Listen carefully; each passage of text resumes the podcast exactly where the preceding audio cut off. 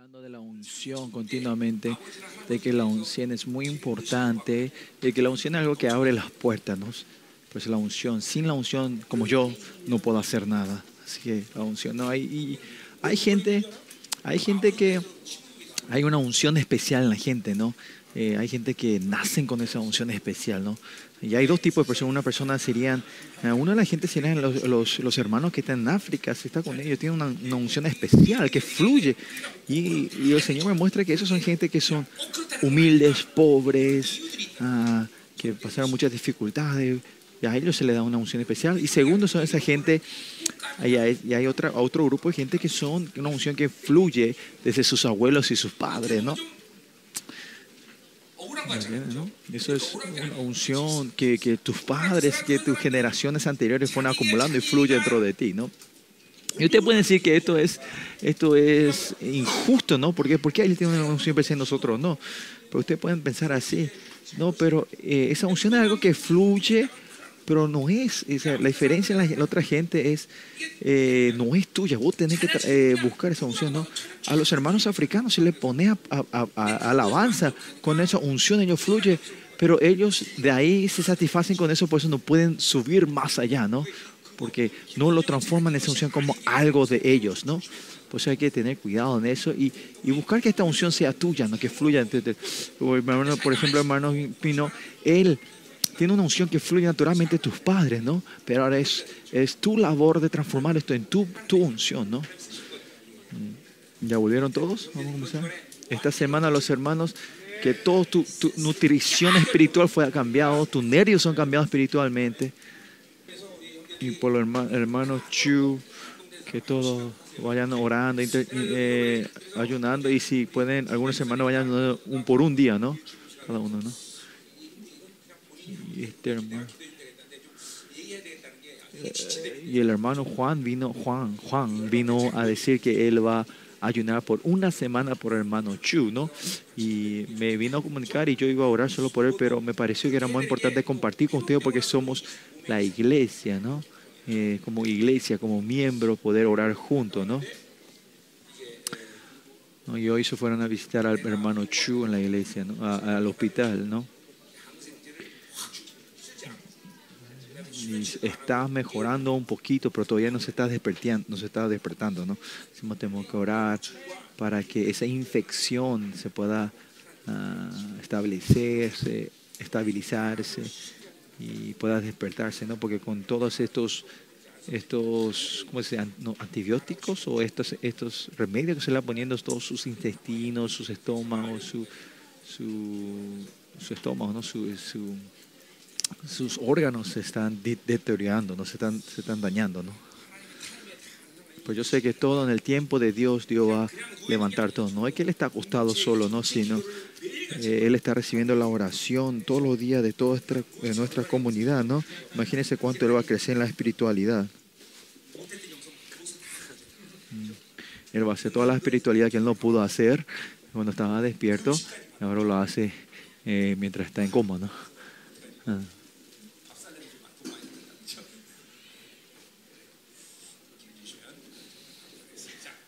Bueno, ya están todos. Vamos a comenzar entonces con el mensaje. Eh, hasta el capítulo 10 y 13 dijimos, del 10 al 13 dijimos que es que habla de los, las oposiciones de Pablo que no han vuelto ¿no? a ellos hasta el capítulo 9. Es su, puedes ver que ese es su, su lenguaje, su, su, entonación de cómo él escribe cambia completamente, ¿no? Y era contra la gente que están opuesta a Pablo, que no se ha arrepentido, no, ha vuelto todavía, ¿no? Y hasta el 25, hasta el capítulo 13 hablamos de la misma corriente. Lo que Pablo está diciendo es que, que estos, las oposiciones de Pablo son la gente que trabajan, ministran de la carne, de su pensamiento, de su, de su egocentrismo, ¿no? Y hasta el capítulo tenemos que hablar de, de la alabanza propia, ¿no? Y esta alabanza, adulación, vanagloria. La gente que viene a la Babilonia, cuando tiene dinero, ellos se, se glorian de su, de su, inteligencia, su dinero y las cosas del mundo, ¿no? Por eso, como ayer terminamos, que dije, no? Es, es que nos gloriemos en Cristo, en Dios, ¿no? ¿Y ¿Qué quiere decir eso? Que que lo que Dios no es Dios. Y solo nos gloriemos en lo que Dios nos da y en, Dios. Y usted continuamente va a tener una relación profunda con el Señor y viendo al Espíritu Santo cómo se va a manifestar esto dentro de tu vida. Es que si Dios no te da, no podía hacer. Esa es una vida normal de la gente de Dios, ¿no? Si Dios no te da y vos estás haciendo bien las cosas, es muy peligroso porque vos estás viviendo de tu pensamiento, de tu, de tu método, de tus capacidad, capacidades, ¿no?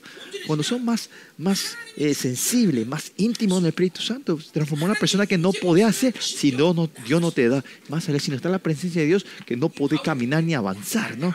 Por eso Pablo cuando dice, cuando soy débil, soy fuerte, ser débil y fuerte, no hay nada negativo en Pablo, pero cuando cuando él ve, en la, cuando el mundo le ve, Pablo dice, vos no sabías hablar.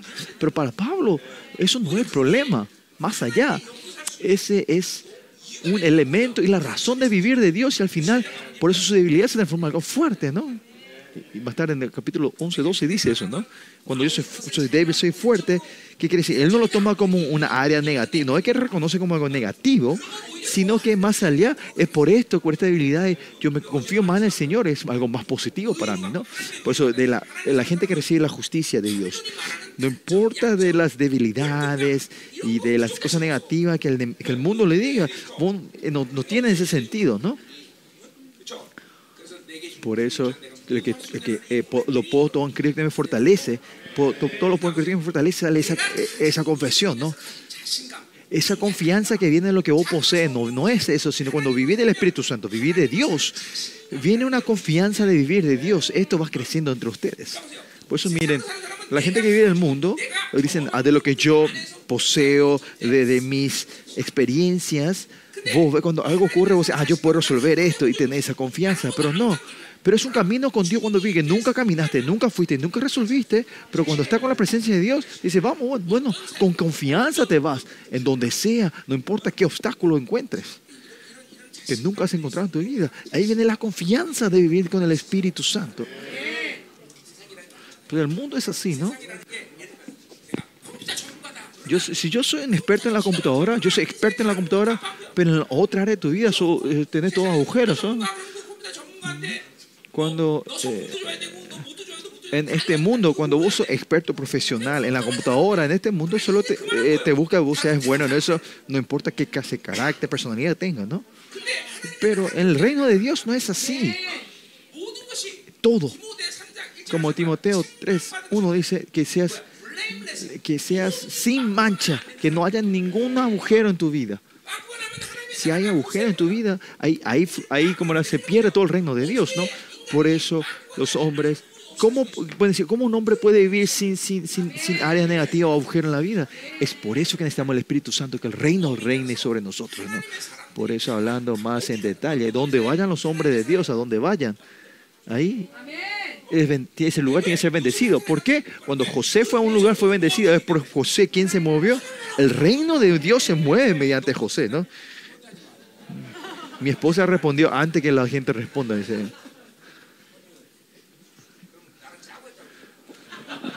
si vos así respondes antes que alguien responda, van a pensar que vos y yo estamos planeando esto, ¿no? Por eso, más honestamente, eh, la verdad es eso, donde tus, estos hermanos, ustedes vayan, tienen que decir, ah, donde él está, somos bendecidos nosotros.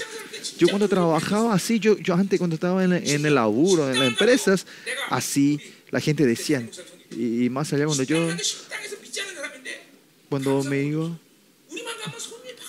cuando nos vamos a ese restaurante también, me acuerdo me iba a, restaurar. Cuando nosotros nos íbamos, la gente se llena, ¿no? Viene, y esa gente daba, ofrenda, ofrenda al, pastor, ¿no? por, la gracia, porque cada vez que nos íbamos se llenaba el restaurante, ¿no? Pues ¿dónde vamos? Tiene que ser un lugar de bendecido, tiene que ser bendecido ese lugar. ¿Por qué es eso? Ay, ¿por qué? Porque ahí se mueve el reino de Dios mediante esa persona, ¿no? Por eso, eh, vivir del Espíritu Santo, al final en la iglesia, no es que necesitamos para orar y dar culto solo en eso, sino eso es, básico. Pero en toda área de tu vida, vivir la confianza del Espíritu Santo es lo necesario. ¿Y por qué vivir el Espíritu Santo viene, vivir el Espíritu Santo tiene esa, esa confianza? Primeramente porque vos no sos responsable del resultado. Él es el va a ser responsable de ese, de ese resultado. ¿Por qué ustedes no pueden, por qué algunos no pueden hacer? Porque piensan en el fracaso, ¿no? Pero si vive el Espíritu Santo no tener miedo, temor del fracaso. Por eso, una vez, me acuerdo, ¿cuándo era? Cuando estuvimos en la conferencia en Malasia, esa, esa hermana que tenía anorexia,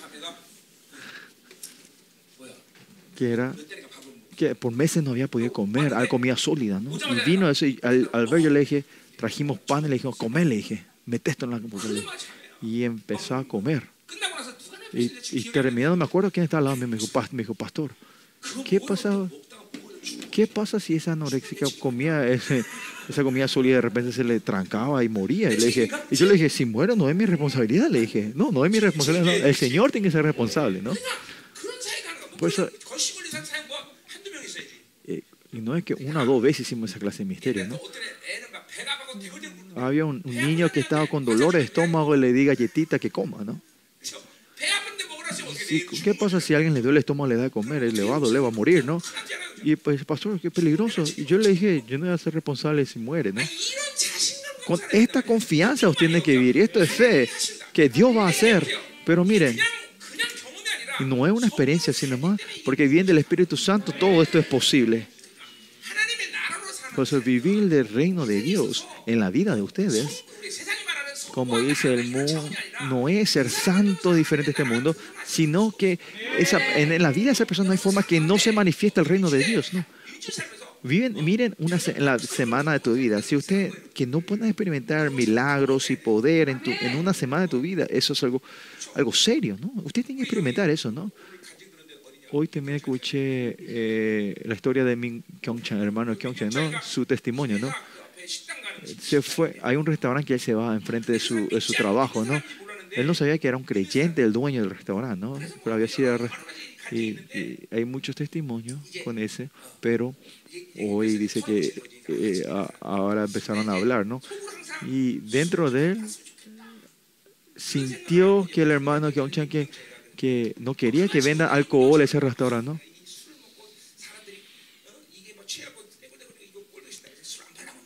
Y el dueño le dijo, che, le dijo al hermano, ¿sabes qué? ¿Sabes qué? ¿Sabes qué? Yo, el dueño le dijo, che, a mí no, a mí.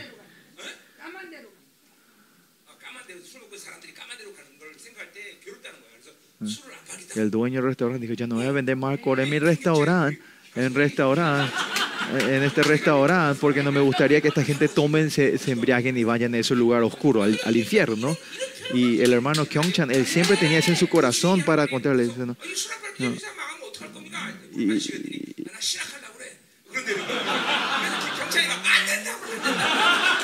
y, el hermano Kyongchan le dijo, che, ¿qué pasa si no vende alcohol y perdés todos tus clientes? Tus clientes tu cliente? Y el señor le dijo, no, si prendo todos mis clientes voy a entrar al seminario, le dijo, ¿no? Y el Kyung-chan le dijo, no, que no, no, no, no, no, oye, mira, si este hermano Kyung-chan va al mundo y el mundo le ve, parece un, como era una persona de fe, de un, un- estudiante seminario, el peor de nuestra iglesia, ¿no? Y ahí pensando eso, ah, mira el nivel de nuestra iglesia, ¿no? que ese dueño le ve con un buen un ojo ojo bueno ojo visto al hermano Kyung-chan, ¿no? Porque todo lo que él dice habla es Jesús, ¿no? Y le dice, vos tenés que entrar al seminario, le dijo al, hermano, ¿no? Y escuchó tanto que el hermano Kyungchon le dice al, dueño del restaurante, no, no, no, seminario, no, no.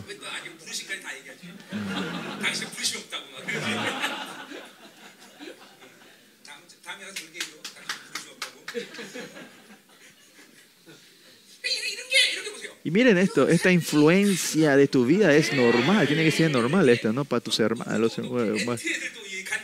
Y hay muchos testimonios de, de, la empresa Ent, cuando ellos se van a hacer vender sus productos, también hay, en presentar su producto, también hay muchos testimonios. Así también, en la vida de usted en una semana, la obra del Señor en tu vida, cómo se manifiesta su milagro, tiene que haber dentro de usted. Esa es la evidencia que el reino de Dios se mueve con ustedes mediante ustedes, ¿no? Por eso, miren, Tazol o Ent o la empresa Shinfon.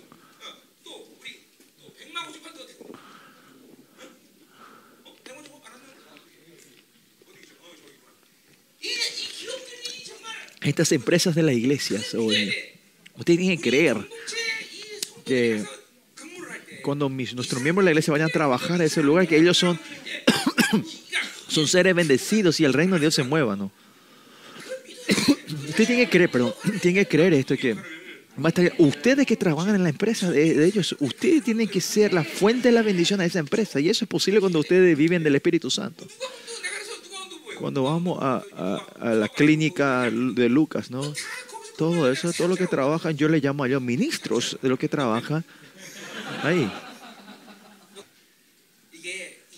Y esto, miren, a los, ustedes los hermanos, vivir del Espíritu Santo no es algo que solo necesita para estar en la iglesia, sino donde vayan al mundo, a donde van su trabajo, eh, necesitan esto. Pero ustedes viven la carne, esto no, no, no, no, no, no, funciona dentro de ustedes, ¿no? Y esto es lo que vemos hasta capítulo 10, ¿no? Sobre eh, la gloria, vanagloria, ¿no? Eh, los pero Pablo se gloria de nivel diferente con, los, con las oposiciones de Pablo, ¿no? La gente de la oposición de Pablo le dice, le dice, mira, estas son tus debilidades, esto, esto no sabe hacer. Pero Pablo lo toma eso y se gloria en esas debilidades, ¿no? Sí, él dice, sí, le reconocí, te conozco, sí, yo tengo mi debilidad, pero esto no son debilidades para él, ¿no? Y eso se fue una gloria para, para Pablo, ¿no? Y si ves en la carta, Pablo parece que se va a gloriar, pero no pa- para, ¿no? Porque algo no, Dios no le gusta que vos te alabes a ti mismo, ¿no? En, este- en una situación muy, eh, muy inmediata, urgente que la iglesia corintio está pasando, que tiene la influencia en to- eh, eh, a toda la iglesia de, de los gentiles, era tan importante que por eso con urgencia Pablo hace eso. ¿no? Eh, si vemos que usted viniera a esta iglesia y se encontró con este pastor, usted dice, ¿no? Y la, la fricción que usted tiene le molesta a ustedes es porque ¿por qué la autoridad del pastor es tan fuerte influenciar en esta iglesia? Eso le molesta a ustedes, ¿no? Esto es porque vinieron a una iglesia normal, pero ahora cuando están ahí, pasa un tiempo, ya entienden, entienden, ah, la autoridad del apóstol, si al no reconocer eso, la- hay problema de recibir la prédica, la, la verdad del que el pastor está predicando. Y más allá esto es la orden, es la orden. El reino de Dios es la orden de Dios. El mundo es un caos. El mundo está en un caos, no tiene orden, parece. Ellos, ellos viven como quieren, se le antojan. El que tiene dinero te da el dinero, el que tiene poder con el poder. Pero el reino de Dios no es así. Desde arriba, desde el rey, desde ahí arriba, al cuerpo entero, se fluye y mueve como en, orden, en todos juntos. ¿no? Así también, la, la autoridad del apóstol que a mí me dio a esta iglesia, ustedes no reciben no puede ser que esto sea un reino de Dios. Ahora, por fin, después de 10, 20 años, por fin me están entendiendo y saben esto y empiezan a encontrar comunidad en esta orden y salir de esta, de esta orden, a ustedes se sienten un poco inseguros. Pues está en la orden de Dios, es muy importante, ¿no? Por eso, en Salmo, en, en, en Génesis 1, ¿qué dice? Que dice que el Espíritu de Dios, eh, eh, como era, que el Espíritu de Dios que el, rey, que el Espíritu de Dios estaba sobre la faz del abismo, ¿no? se movía sobre la faz de las aguas. Esa palabra que se movía eh, viene de la palabra de, de ¿cómo era? Como, como,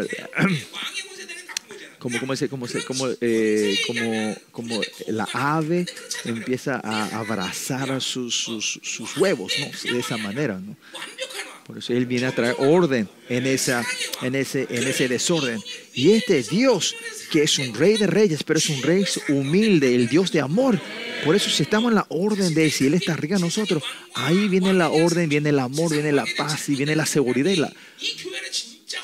Pero esta mala información de reyes humanos de este mundo hace que podamos, eh, queramos rebelarnos hacia la autoridad del rey, de, del rey de reyes pero este Dios perfecto, bueno y honrado, si estamos en Él, ahí viene nuestra orden, viene nuestra paz, ¿no? Por eso estamos hablando de la, de la alabanza, de alabarse a sí mismo, ¿no? Bueno, entonces vamos al capítulo 11, 1 al 3, empieza a, a introducirse a sí mismo, ¿no? Introducirse a sí mismo no es otra cosa más que, que que es la, quiere hablar su diferencia entre los apóstoles o los líderes falsos y él, ¿no?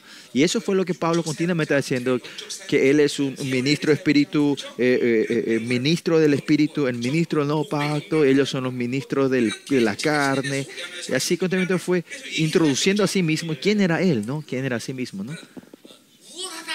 Y no es que él era sobresaliente, claro que es sobresaliente, pero eh, sino está diciendo que no es, es incomparable con ellos, porque las cosas espirituales de la casa de carne no se puede, eh, eh, se puede comparar, ¿no?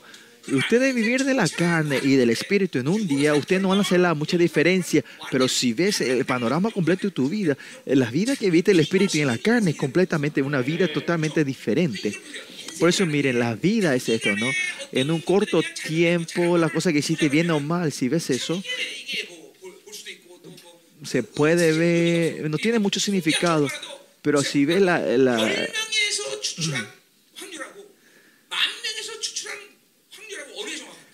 si ves las posibilidades y el porcentaje, ¿cuánto, eh, cuando vos sacas un porcentaje o, o, ¿cómo se dice? Una encuesta de 10 personas, pones 10 personas, e, el resultado es, no, es, no se puede comparar con el resultado de, de mil personas, ¿no? Ves la diferencia, ¿no? Por eso cuando vos querés hablar una decisión, resultado de tu vida corta, claro, se muestra el resultado, pero eso no es, eh, no es el panorama completo. Pero tenemos que ver cuando concluí tu vida, al final de tu vida, yo siempre digo, ¿no? Yo estoy llegando a mis 70, 80 años, ¿no? Pero desde ese punto, en toda tu vida, cuando estás culminando tu vida, y la gente que vivió del espíritu y de la carne, claramente diferente al final. Es muy diferente. Y ahora yo, la gente como yo que está entrando en ese tiempo de, de, resumir y concluir la vida, tenemos que entrar en ese estado glorioso, vivir el espíritu y de la fe. Claro, es cuestión de elección de cada momento de vida, pero el resultado final en tu vida, estás poniendo un proceso que es completamente diferente aunque no haya una diferencia clara ahora, no significa que te bien la carne. No tiene que vivir de la carne, no tiene que vivir de la incredulidad. Pues si vive de la incredulidad al final, yo siempre digo esto, ¿no? Hablamos de, la catarata de Niagara. Si ves el río que viene, hay un cartel, dice que no entres hacia este. Pero, pero cuando estás ahí donde está, la, eh, donde está el cartel, el río parece, fluye de la misma manera, es pacífica, pero cuando pasas ese cartel y entra un poquito, se empieza la, la, corriente, es más fuerte. ¿Por qué? Porque viene la catarata, viene la caída, ¿no? Pero ustedes dicen, ahora mira, no es, no es diferente en tu vida. Decir, mira, ¿por qué me sigue que no me vaya hacia este lado? No hay mucha diferencia. Y si te vas, va a llegar a un punto donde la corriente te va a llevar y te vas a caer, ¿no? Lo mismo, vivir de la incredulidad o de la fe. Al comienzo parece no hay diferencia, pero hay un tiempo donde esta corriente va a empezar a, a moverse rápido, ¿no? Nosotros hablamos de la gloria, ¿no? La gente que vive con la vida de la gloria y una, la persona que tiene una vida sin gloria va a haber una diferencia clara dentro de poco. Por eso, miren, eh, la vida de la fe es una corriente de la vida. ¿Y qué es esta vida? Que mediante de mí, esta vida tiene que fluir a mis hijos, a la, a la generación que sigue. Cuando viven de la gloria, esta vida va a fluir a tus hijos, a tu familia. Es completamente diferente, ¿no? Por eso no tenemos que vivir de la carne, no tenemos, que vivir de, de, de, la Babilonia, ¿no? Y versículo 11 dice, Ojalá me toleráis un poco de locura. Sí, toleradme, dice. ¿Por qué pide que le tolere a él, no? Porque el nivel que tiene la iglesia de Corintio, eh, esa mentiras que ellos han, han sido caídos, han caído de estos falsos apóstoles, él dice que le aguante un poco, ¿no? Es que, que le aguante un poco sus tonterías, ¿no? Pero para despertar a esta iglesia tonta de Babilonia, tiene que hablar de esto que no le gusta hablar, Pablo, ¿no? No le gusta, él no le gusta hacer, eh, alabarse así mismo, dice que le tolere un poco para que puedan entender, ¿no?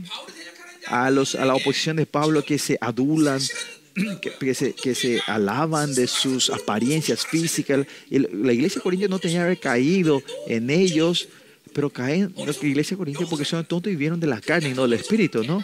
Para poder hacer en su insensatez de, de, hablar el, de hablar las cosas espirituales, pero primeramente Pablo le tiene que hacerle abrir los ojos, por eso Pablo a esto viene a él no quiere, pero tiene que eh, alabarse a sí mismo o mostrar sus credenciales, digamos, ¿no?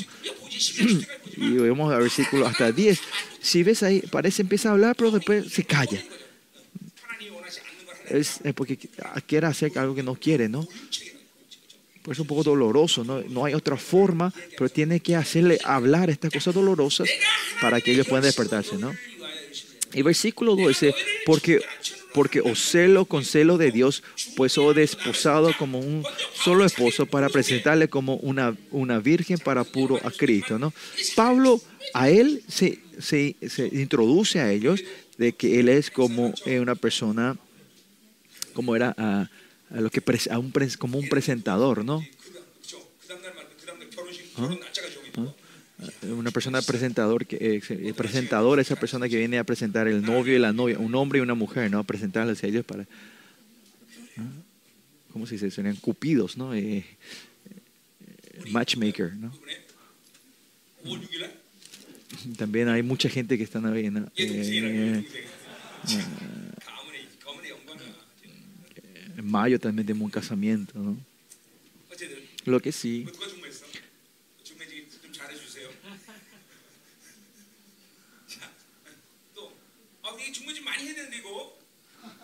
Tiene que haber muchos, eh, ¿cómo se dice? Emparejamientos.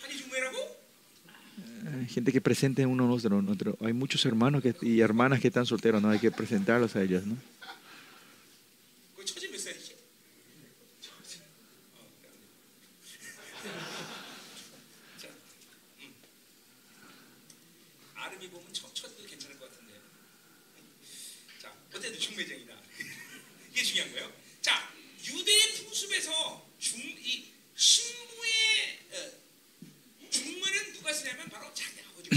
Usualmente en, la en la, ¿cómo era? En la, en la tradición judía, el que presenta a la novia usualmente es el padre, porque el padre, el padre es que garantiza la virginidad de su hija, ¿no? Y acá lo mismo, Pablo dice que él es el que presenta a la virgen, que él, él el que es responsable, Pablo está diciendo que él es el padre de esta iglesia de Corintios, ellos son mis hijos, ¿no?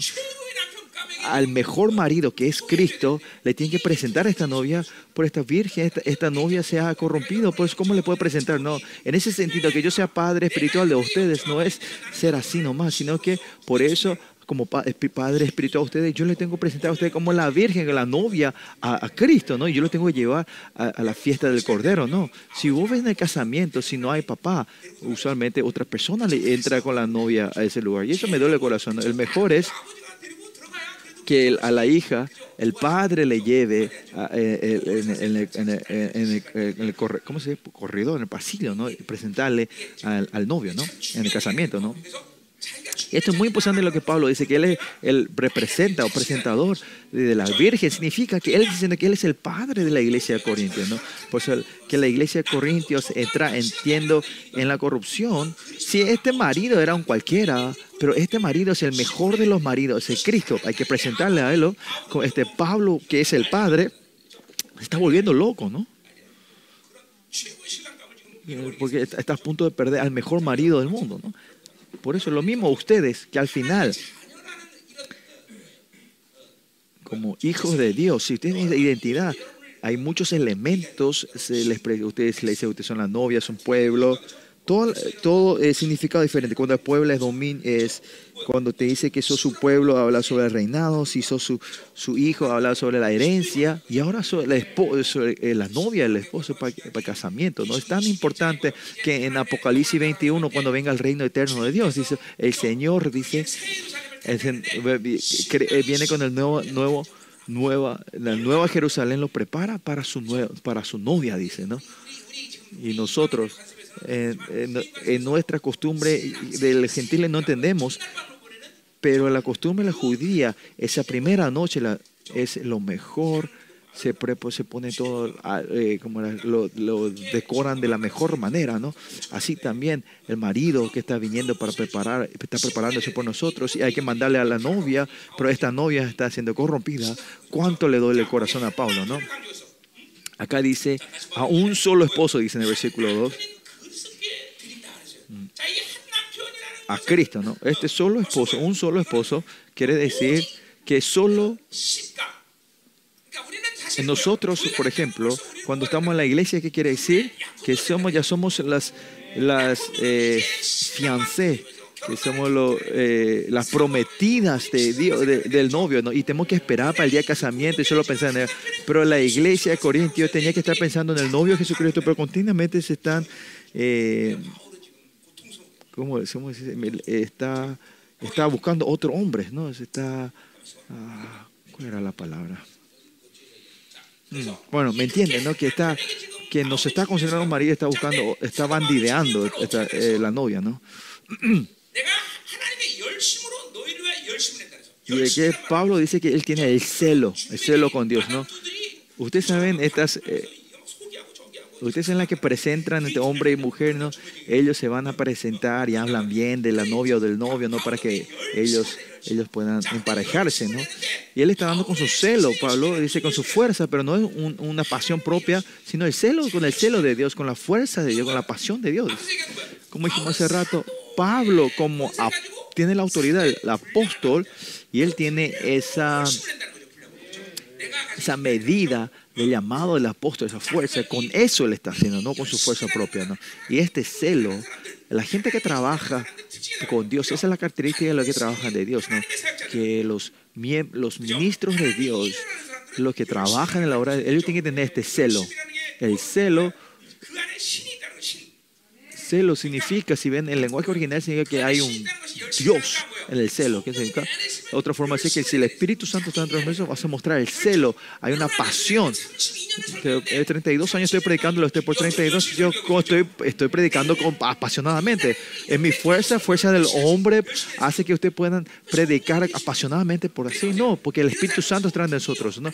Ustedes dicen, "Ay, no, es tu carácter. No, no es cuestión de mi temperamento, sino si el Espíritu Santo está de ellos, con pasión pueden hacer esto. ¿no? Y esto es la, represent- la representación del amor y de la santidad de Dios. Eh, y un amor sincero, hay un celo, hay una pasión. ¿no? En la otra Biblia, en el Antiguo Testamento, ¿cómo le dicen a esto? Se le dice que es el celo de Dios, ¿no? En el Antiguo Testamento. El celo. El celo en sí, la palabra no es tan, no es positiva, pero, pero no, es, es, no es una envidia y celo de la carne, sino este celo celestial o de Dios es un, es un anhelo espiritu, eh, santo de Dios, ¿no? que solo tenemos que amar a Dios, solo tenemos que mirar a Dios y que solo tenemos que tener una relación con Dios. Ahí es la santidad se empieza a crecer dentro de nosotros y Dios sabe eso, ¿no? Y por eso a estos hombres, cuando eso podemos entrar a su a esa glorificación. Si perdemos esta santidad, Dios no se puede quedar quieto, ¿no? El celo de Dios no es porque Él hizo bien las cosas por nosotros y viene a consolar. Se puede manifestar así, pero algunas el celo se puede manifestar con juicio y, en, ira, ¿no? Por eso los humanos, lo único que podemos elegir es Dios. Si no vivimos de, no elegimos a Dios, no vivimos una vida santa, y si no vivimos una vida santa, perdemos toda la honra de Dios, ¿no? La, santidad es algo tan esencial que el Señor dice, yo soy santo, por eso sé santo, dice el Señor. Y si ven la perspectiva de Dios, esto es- no es solo impactante, sino conocer cómo expresar, ¿no? Porque la santidad es algo, un nombre que Él no nos puede dar a nosotros, porque el nombre santo es solo de Él, y Él nos dio a nosotros. Así es de tanto que nos ama a Dios, ¿no? Y esto es posible porque nosotros fuimos creados en su, en su imagen, ¿no? Como dijimos antes también, que el espíritu que Dios le dio no es que, no es que, no es que eh, em- empezó a imprimir con máquinas, sino que Él empieza a cortar, a, a- a sacar un poco de Él y darnos a nosotros, ¿no? ¿Me entienden? No, no es impresión, ¿no? Por eso los hombres, para, imagínense lógicamente, si era mejor si Dios imprimía a nosotros, Él no, no, iba a poder ah, darnos este amor tan impactante, más allá, ese nombre santo. Era imposible que nos dé eso, ¿no? Y más allá, porque yo soy perfecto, soy perfecto, dice Señor. Eh, hasta su perfección nos ha dado a nosotros Señor. Y más a su gloria también nos dio a nosotros. Y nos dio esa, ese privilegio de ese nombre, ¿no? ¿Por qué crees que Dios le da a ustedes? porque ustedes son su vida, son parte de su vida. ¿Y ¿Por qué nosotros amamos a nuestros hijos? Porque es mi vida, ¿no? Es parte de mi vida, ¿no? Por eso que el Señor sea celoso por nosotros es algo natural y normal que usted amen otra cosa y están, están sumergidos en otras cosas. Que el Señor sea celoso en nosotros es algo natural y normal. Por eso miren, eh, ese Señor a ustedes le creó y, le, y, le, dio luz a ustedes, Él va a ser responsable o no de ustedes. Claro, si ustedes no creen, esto es una incredulidad tremenda. ¿no? Ustedes piensan que Dios no puede ser responsable de ustedes, que ustedes están tan preocupados en qué comer, en qué vestirnos y también, si es que no creyeron en Dios, está bien, pero ustedes que dicen son creyentes, me duele, le duele mucho, me duele mucho el corazón y, y no sienten el dolor del Señor hacia ustedes. Es eh, el Señor que nos dio una cosa tan impactante a nosotros, que nos dio su vida, nos, nos dio a luz, nos amó y nos dio todo lo que tenía a nosotros y tu honra, poder, gloria, su nombre nos dio a nosotros, pero estos humanos igual todavía no podemos, tienen dudas, no creen en el Señor y van a buscar en el mundo de qué vivir y de qué comer y qué vestirse. Si yo era Dios, Capaz me hubiera querido suicidarme. No, claro, ya no se puede suicidar, no. Pero así de doloroso sería hacia el Señor, ¿no? Tenemos que entender un poco ahora el corazón del Señor ahora nosotros. Este, por eso que este Dios esté celoso de ustedes, que usted cuando miren otra cosa es algo natural, normal. No estoy hablando de eso entre los hombres, si, si, si Yo no estoy hablando de ese nivel de los hombres que tienen celos por su novia que está bandideando con otra persona. No es eso, ¿no? Es de otro nivel, ¿no? Usted tiene que saber que Él es responsable de nosotros. No es el celo, no es la pasión de Dios, sino que con el celo de Dios, Él es el que está presentando a, a la Virgen al esposo Jesús. ¿no? Por eso que seamos santos podemos entender en muchas áreas, en muchos niveles, pero ser santo santidad, es que Dios nos dio ese nombre tremendo para amar a Dios y por eso somos seres que es imposible amar otra cosa. Esto tiene que vi- amar y vivir de otra cosa tiene que ser algo imposible para nosotros.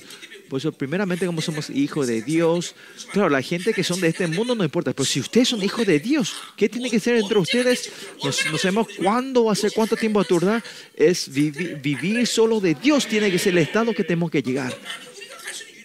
Es el único camino y otra forma de decir, esa es la predestinación del Señor que quiere que seamos santos y sin manchas. Y por eso, miren, ¿por qué esta, este, esta elección, esta, eh, esta decisión que Él tiene por nosotros, que seamos santos y sin manchas? Ahora entendemos eso. ¿Por qué así Él nos amó y, y la santidad que el Señor me dio por amarme es solo su voluntad? Cuando yo nací el hijo y yo soy, yo soy un gran millonario, un billonero, yo tengo la expectativa de que mis hijos vivan como mendigos, no. Como sea, yo voy a tratar de que tenga una vida próspera. No los mismos para ustedes. Él es el dueño de toda esta creación. Y si yo vivo como mendigo, ¿qué pasa? Eh, cuando eh, capítulo 8, 9, en, en segundo Cor- en Corintios vimos que él era rico abundante, pero él se pobre para darnos la abundancia a nosotros. ¿no? Si él vació todo para hacer que nosotros seamos, seamos ricos, abundantes, prosperidad, y usted, tiene que poder creer ahora, ¿no? Que mi Señor va a ser responsable hasta el final. Esta fe tiene que, esta confianza del Señor no tiene que tener duda usted de que, que Él va a ser responsable de tu vida hasta el final. Eh, no importa en qué estado esté, donde yo me vaya o en qué dirección yo esté me yendo, que Él es responsable de mí. Que ustedes creen eso. Ahí viene el gozo. Ahora va a ser divertida la vida. Lo mismo la iglesia. Si esta es la iglesia de Dios, eso es creer esto, ¿no? Dios va a ser responsable de su iglesia, ¿no? Yo, si tenga pastoral social de 100 o 1000, eso no importa. Porque la iglesia de Dios, Él va a ser responsable, ¿no? ¿Ah? Si yo cometo un accidente, el padre va a ser responsable, ¿no? No estoy diciendo que, vayan a, cometer accidentes, no. Pero, pero no importa, el pa no tenga esa fe que tu padre, tu papá, no, si te vas a, la policía, ¿quién te va a quitar? Tu papá te va a quitar. ¿no? Si te vas a la cárcel, ¿quién te va a quitar de ahí? Tu papá. ¿Por qué? Porque tu papá, ¿quién es? Es el presidente, no es el dueño de todo, ¿no? Y si vos estás haciendo negocios y fracasás y te va a la bancarrota, ¿quién te va a respaldar eso? Tu padre, porque es el, el billonario, el dueño de toda la creación, ¿no? Y vivir del padre, de, de otra expresión de que está viviendo Dios, es confianza. Si vivir con el creador, yo no tengo confianza. ¿Te acuerdas? Hablamos del béisbol, debe pasar el equipo, ¿no? Si mi papá es, es Dios, ¿no? ¿Cuál es la imagen que mi padre espera de mí, de que sea béisbol, ¿no? Lo que mi papá quiere es que yo... Lo, el papá quiere no es que nosotros hagamos el hombrón, sino que, que, que, vivamos espectacular, que, que ¿cómo se, cómo se diría? Eh, que, que, tenga, que, que, muestremos la acción con, eh, con gracia, ¿no? Por eso lo- los beisbolistas, los deportistas, si ve, tienen que anotar muchos goles para que, para que su, su, su sueldo crezca, suba, ¿no? Pero mi papá, quien es el dueño, el que me paga a mí, a él no le interesa que vos metas gol, sino quiere que te, que te luzcas en el campo. Eso es lo que quiere, que te luzcas, ¿no? Y quién sabe si algún día vos te estás luzcando y pegaste, y sin querer pateaste bien y entra el gol, ¿no? No importa, ¿no? Esta es la confianza de vivir de Dios. La gente debe ser así, ¿no? Por eso, miren, mírenme a su pastor. Yo tengo confianza, ¿no? Sí, tengo. Sí, me luzco siempre, me trato de lucir, me tengo esa confianza. ¿Por qué? Porque tengo la confianza en Dios. Es cuestión de luz. Usted piensa que yo tengo esta confianza porque yo confío en mi esposa. No. De amarle amo, pero no.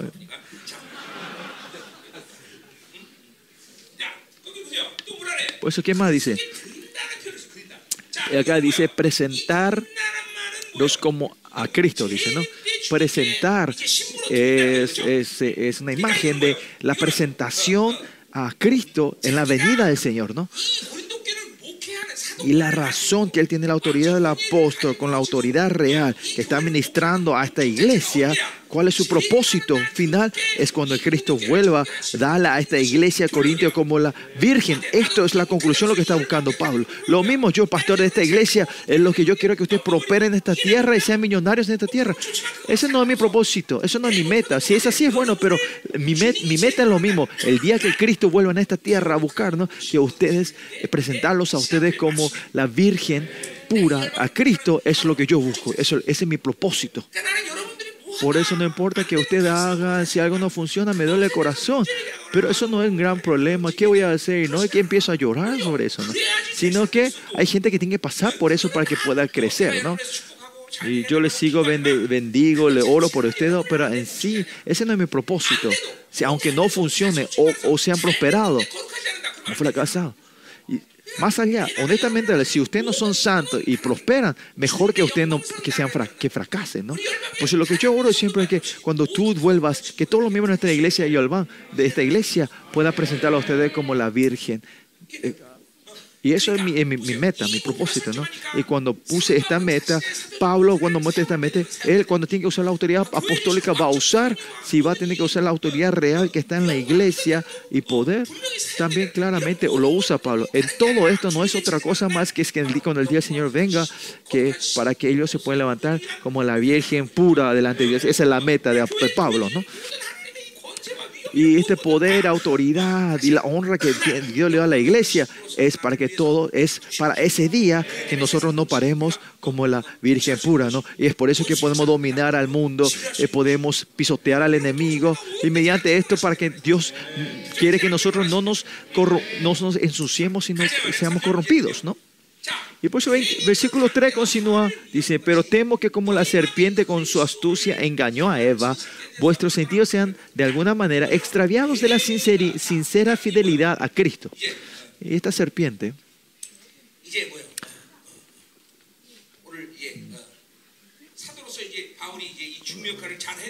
Pablo tiene que hacer bien este trabajo, presentar a la novia a Cristo, ¿no? Pero no es así, sino que por la iglesia de Corintios Está diciendo que su corazón haya sido, haya sido extraviado como la, la, la, serpiente la engañó a Eva, ¿no? A Eva. ¿Qué quiere decir? Esto quiere decir como estos apóstoles falsos que vinieron, no vinieron solo a hacer, a confundirlos, sino que, como vimos la vez pasada, que empiezan a hacer una fortaleza dentro de ellos, ¿no? Traer división en la iglesia, trayendo, tratar de palabras, verdades mentirosas a ellos y es la hora de la Yo también, ahora en el día que el Señor venga, dale la, como virgen al Señor, yo también tengo que ser muy espiritual, ¿no? Todo lo que usted, la, lo que acontece en su vida, la razón que usted no crece en la fe, esto es todo es eh, espiritual.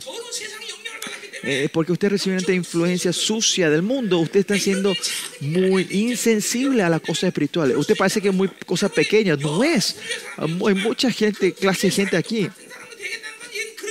yo no estoy diciendo que ustedes son todos iguales, pero tiene que ser la básico, que es, si están en esta iglesia, en la iglesia de Dios, como hijo de Dios, para vivir como Virgen Santa de Dios, hay una base. ¿Y eso qué es? Que, es, que puedan vivir esta vida espiritual. Vivir del Espíritu Santo tiene que ser algo normal. Si eso no funciona para ustedes, hay problema dentro de ustedes.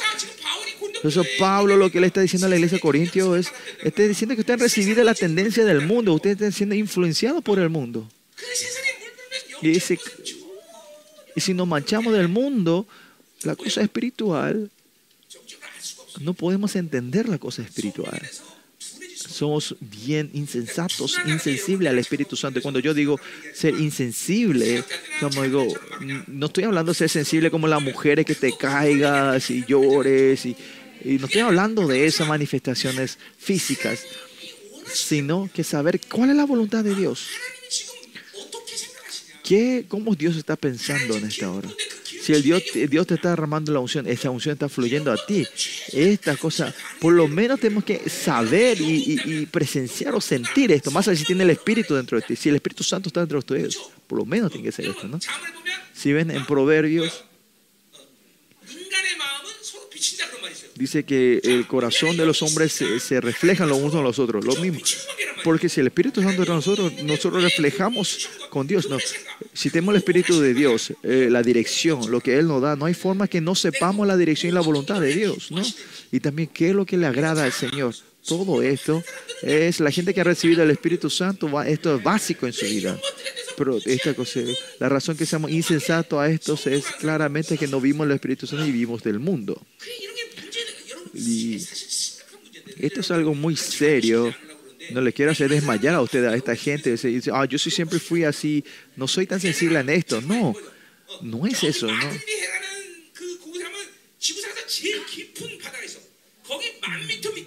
Hay un lugar en donde dice que a 10, ah, un lugar más profundo del mar que es a 10.000 metros del agua, ojo, dice que no tienen ojo. ¿Por qué? Porque aunque tengan ojo, no,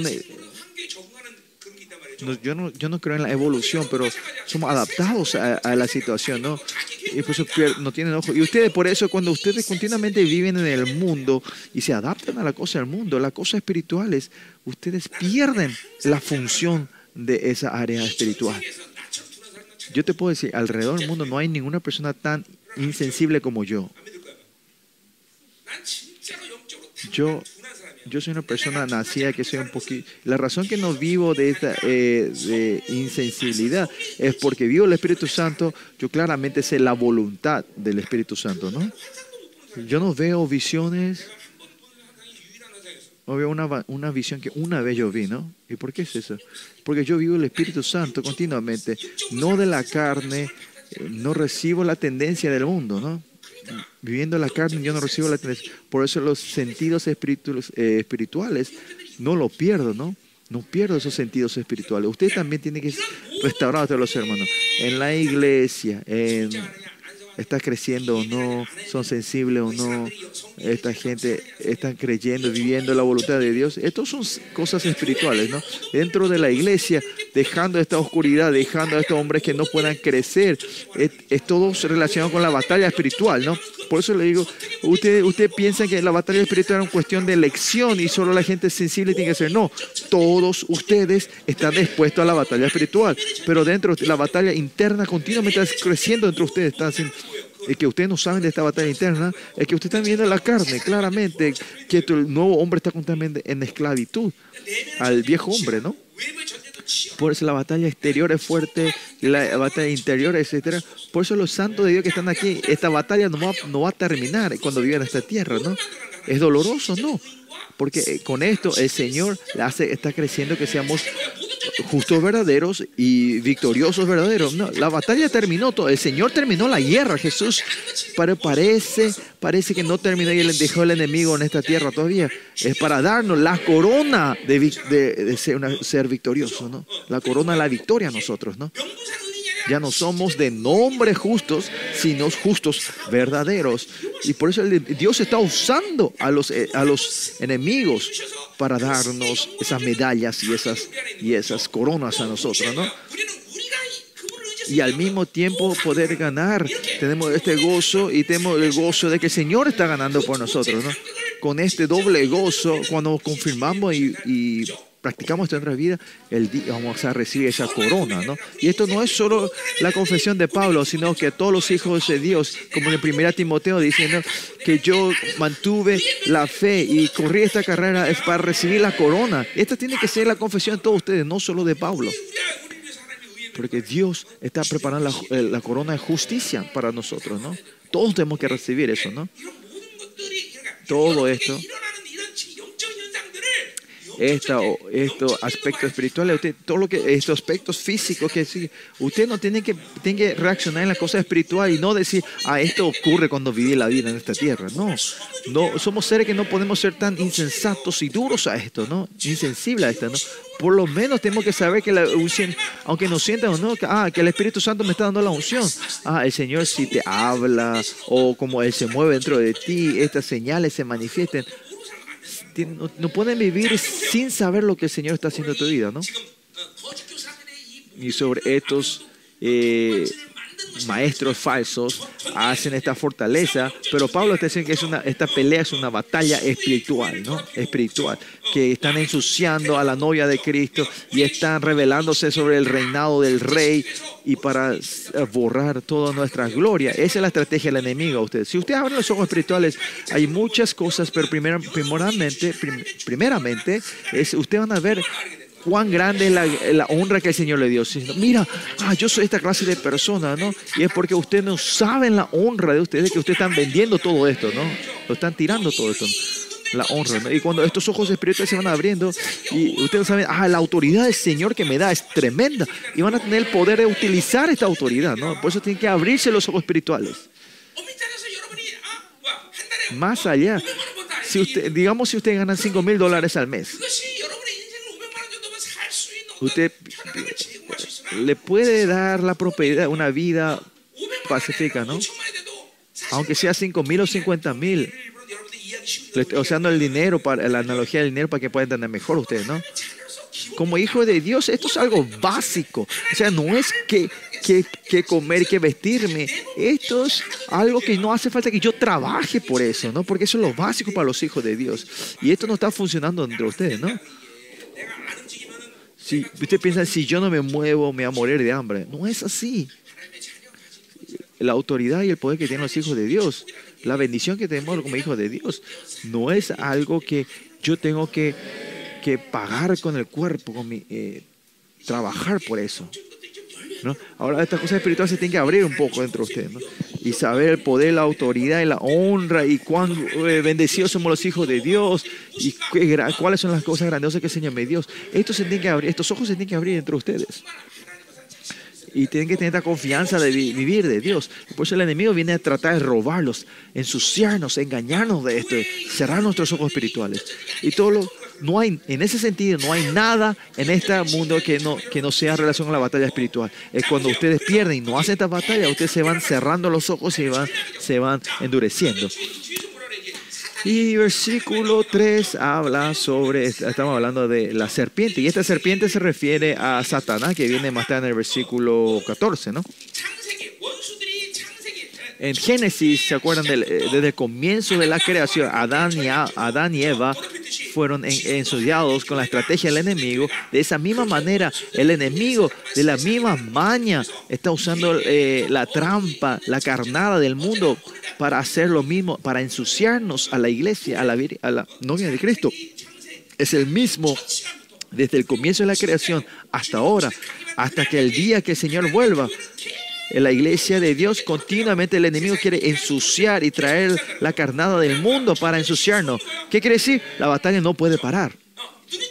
Si no abrimos los ojos, si empezamos a perder, eh, empezamos a perder eh, tierra en esto, continuamente vamos a perder, ¿no? Y serpiente acá. Es, ¿eh? Eh, la, serpiente no es una oh, la serpiente ustedes saben las serpientes no tienen como la calor interno ellos siempre tienen que, ellos buscan siempre el, el, el sol. Es os, por eso mira si vivimos del mundo si vivimos de Dios tenemos el fuego del Señor el, calor del amor el calor del fuego el calor de Cristo entre nosotros. Pero si vivimos del mundo si cuando vamos eligiendo la oscuridad vamos siendo fríos. Por eso vivimos en el mundo, somos, somos egocéntricos. Ustedes saben, cuando el agua es hielo, no se puede mezclar con otra cosa así, nos estamos endureciendo. Y eso es la estrategia del enemigo, que, que se enfríe tu amor, tu fe, tu oración, tu pasión a Dios. ¿Por qué? Porque miren a la iglesia, estas iglesias van entrando en el egocentrismo, en el egocentrismo ¿no?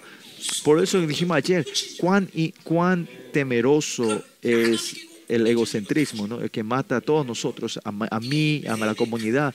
Y esta es la relación de la serpiente.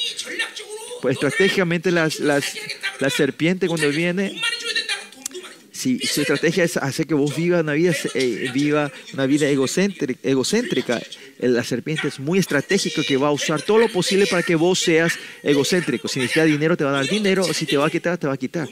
Satanás no es que, es que te fracase. Algunas veces que toda la cosa sea prosperada en tu vida también, ¿no? Es muy estratégico. Sea como sea, de acuerdo a la carácter de los hombres, el, la serpiente lo aplica diferente, ¿no? Pero no importa que si caemos, en la trampa del enemigo, ¿qué pasa? Nos enfriamos, somos gente fría, egocéntricos y solo buscamos el beneficio propio. Nosotros debemos vivir una vida centrada en Dios, no en vida, una vida centrada en mí mismo. ¿no? Por eso esta serpiente, con esta relación, la serpiente está ensuciando la iglesia. ¿no? Por eso dice que él engañó a Eva. Continuamente va engañando engaña nuestra identidad, nuestro valor, nuestra autoridad. Ah, hace que nos, nos sepamos que es la iglesia. Y le van engañando a ustedes, ¿no? y hace para que usted viva con su fuerza propia y como si fuera Babilonia algo tremenda, que tenés que invertir todo en la Babilonia. Así te va engañando, ¿no? ¿Y hasta dónde llega ese punto? Ese engaño viene a la confusión te hace que seas ciego, te confunde, no puedas ver. Por eso continuamente ustedes saben que el enemigo te están poniendo mentiras. No sean engañados por esto. Por ejemplo, y si ahora en un, en un estado ustedes fracasan en, un evento, ¿qué pasa? ¿Qué tienen que hacer? ¿Qué te dice el, el, demonio, el enemigo? ¿Viste? No podés hacer. Es imposible. Vos sos un fracaso, te dice. Así te engaña el enemigo. No hace, no. ¿Cuál es el resultado de creer en Dios? Pero usted no sabe qué tenemos que hacer cuando ocurre eso. Ese check.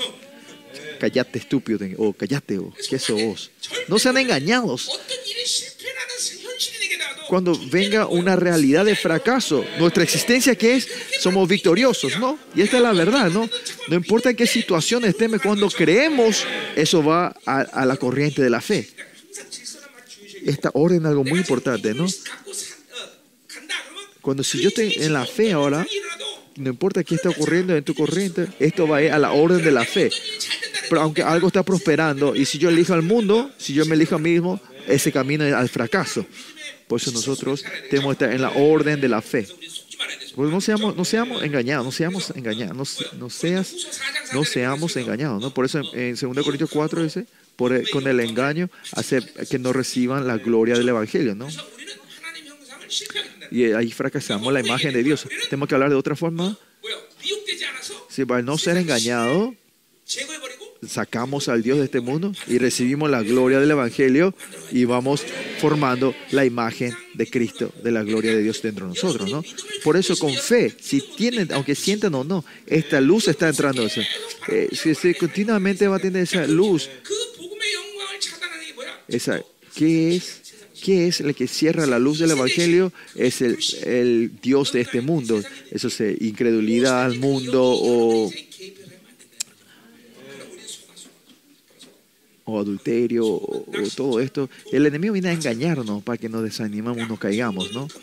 Inmoralidad, todo eso, ¿no? Son, pero los hijos de Dios, cuando viven, no tiene que haber este vocabulario del desánimo desánimo dentro de ustedes y tristeza. No puede haber eso, porque o sea el mismo problema, si usted está lleno del Espíritu Santo, no, usted no se desanima. Pero cuando viene el mismo problema, si no está el Espíritu Santo, usted se desanima muy fácilmente. Parece que nada se va a resolver. Y más allá, no pueden creer en ninguna de las palabras, ¿no?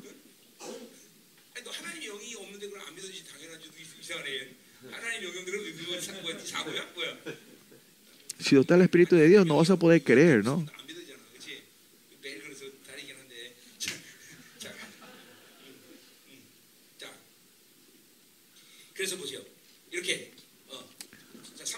Versículo 3, seguimos.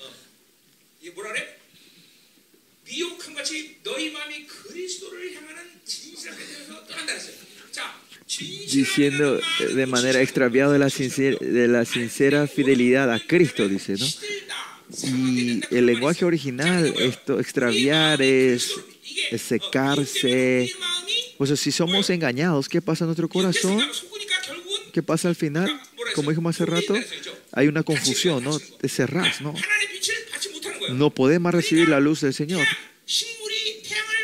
Como cuando un organismo no recibe el sol, se seca, ¿no? So, esta, la sincera fidelidad significa, eh, viene el opuesto a, a, la sequía, ¿no? No te secas.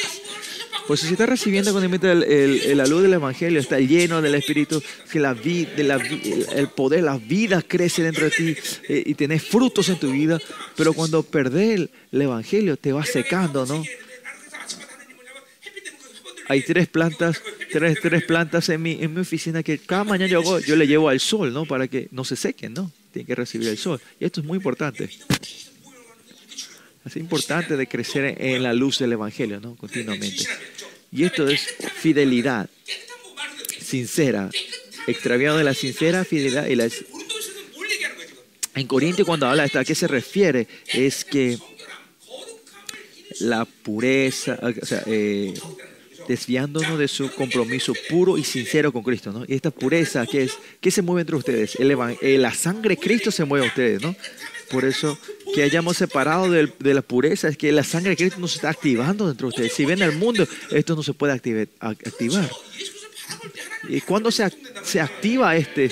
Es cuando miramos a Dios, a Cristo. Pero cuando miramos al mundo, se para, se, se congela la palabra, eh, la sangre y el Espíritu Santo dentro de nosotros. Por eso no hay forma que nos limpiemos y sean puros, ¿no?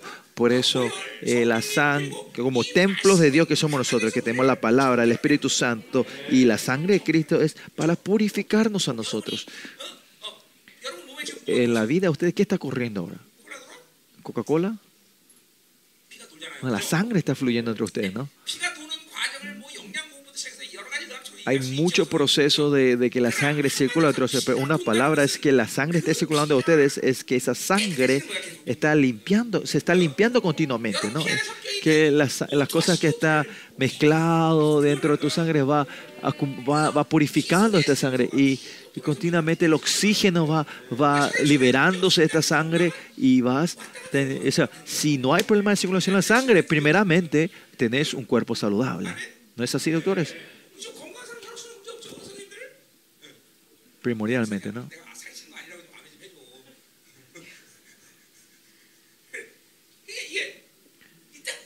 primeramente pureza es la impureza eh, mantiene las, eh, eh, tu salud.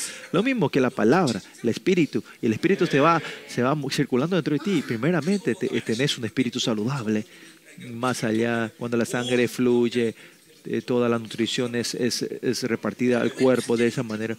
¿Por qué estos, como los huesos y estos, estás perder, perder todo esto? como era la flexión de tu rodilla. Eso es porque la sangre empieza a, no fluye tanto en, tus en las rodillas, ¿no? Y usted sabe cuando vos tenés eh, tanio, eh, no es colesterol, el otro, el del azúcar. Eh, ¿Qué pasa? Eh, la sangre baja y tiene que subir, pero este eh, estos como era, residuos la, del azúcar que no hace que la sangre no pueda circular. ¿no? Y perdés, per, per, perdés la sensibilidad en esa área, pues la sangre no está fluyendo bien. ¿no? Por,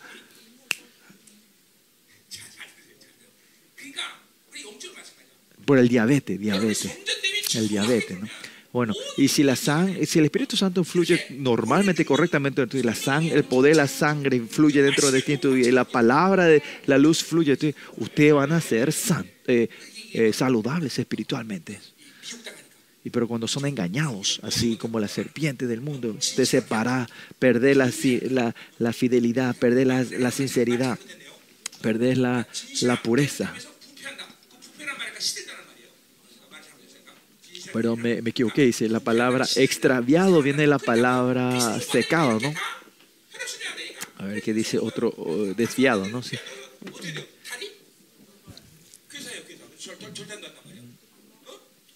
Lo mismo, espiritualmente, si no son, o sea, el templo de Dios, empieza a perder esto, ¿no? ya no sé más. Los, los, hermanos, los enfermos del diabetes, que es, ¿cuál es eh, lo temeroso o lo peligroso? que tienen pie de diabetes y esa, esa enfermedad es ¿no?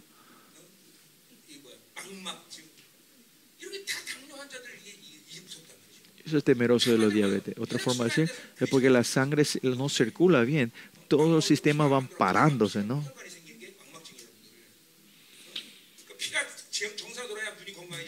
Se ve perdiendo las vistas, perder los dedos, los pies, lo, lo, ¿cómo era? Eh, no, perder el sentimiento de, las, las, piernas, las manos, ah, del hígado, no funciona. Todo esto es la misma cosa. Si, si ustedes son el templo y esto no fluye, circula correctamente, van a ir perdiendo los, los, eh, ah, van perdiendo la salud ustedes, ¿no? Bueno, versículo 4, miren qué hora es. No, vamos al versículo 4 recién dice. Esta es la segunda sección, versículo 4. Este versículo 4 se puede una sección sola, ¿no? Porque si viene alguno predicando a otro Jesús que os hemos predicado, o si recibís otro, otro espíritu que el, que habéis recibido, u otro evangelio el que, el que habéis aceptado, bien lo toleráis, dice. ¿Qué Pablo, ¿qué está diciendo en el versículo 4? ¿A quién se habla? ¿A quiénes? A esta gente se refieren a sus, a sus, a sus, eh, la oposición de Pablo, ¿no? No sabemos quién es, pero a, los, a la oposición de Pablo dice, si alguien, esta persona viene a predicar algo que no predicó Pablo, ¿por qué Pablo en Galata, ah, eh, por qué es tan sensible a la gente que predican un, eh, un evangelio diferente? Ayer vimos eso, ¿por qué no? No es por el celo y la pasión propia de Pablo que él estudió y le enseñó cómo poder traicionar, no es de este nivel, sino que es Pablo está diciendo que este es el evangelio que le, que le dio a Pablo el Señor, él le dio a, le entregó a, la iglesia de Corintios. No hay forma que Dios haya dado otro evangelio. Si es que yo me, si el Señor dice, vos caíste en la corrupción y terminó, entonces sí, pero si el Señor me mandó como su apóstol en, la iglesia y soy el mensajero de esa iglesia, otra persona no puede traer otro evangelio en ese lugar. Entonces algo está mal. ¿no? Pero Dios no trabaja así. Solo Pablo es el padre espiritual y el maestro espiritual de la iglesia de Corintio. ¿no? Y esto en la iglesia de Corintio es, es una relación válida hoy en día también. Usted también, claro que de, pueden comer eh, meriendas, pero lo que le hace saludable a usted son com las comidas principales, no las meriendas, ¿no? Más allá, la, la, la, comida que yo le doy a usted también no pueden, no pueden digerir bien, no hay tiempo de merendar otra cosa, ¿no?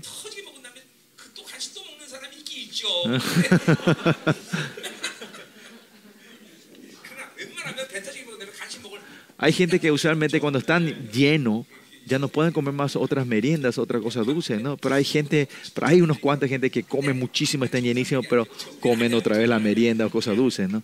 Eso no es normal usualmente, ¿no? Pero solo Pablo tiene la autoridad de, de, dar el evangelio que Dios le entregó a Pablo para dar a Corintios. ¿no? Si reciben otro ellos, esa iglesia ya no es una iglesia saludable. Y en Gálatas vimos que él claramente es, dice, ¿por qué reciben otro evangelio? Que si el un ángel predica un evangelio eh, diferente que sea maldecido, dice, ¿por qué Pablo puede decir así? Porque Dios tiene la confianza que Dios le entregó el Evangelio. O sea, así también yo, que yo hice 24 en esta iglesia, yo oré con mi pasión, le hice crecer en la palabra, por eso no reciban otra, otro Evangelio. ¿Es de este nivel que le hablo? No. ¿Por qué son honrados? ¿Ustedes son honrados porque yo le, hice, yo le, eh, le crié a ustedes espiritualmente? No. Ustedes son honrados porque son hijos de Dios. No porque yo hice algo, sino que el Evangelio que Dios me dio que el evangelio que yo le doy es la entrega que Dios me entregó y le doy. Por eso de compasión. Yo sé eso, ¿no? Por eso le estoy dando. No es que yo estudié, investigué esto. Y esto es claro en Pablo también, ¿no?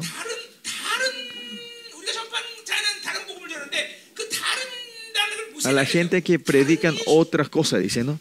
Dice, diferente, ¿no? Y acá, versículo 4 dice, eh, predicando otro Jesús, otro Espíritu, otro Evangelio, ¿no? Y esto habla los tres de las mismas cosas, ¿no? ¿Cuál será primero? No sabemos cuál es, pero claramente, o cuando hablamos del Evangelio, cuando él habla del cuando hablamos del, del, apostolado, es porque reciben otro evangelio, reciben otro Jesús y reciben otro espíritu, otro Jesús, reciben otro espíritu, ¿no?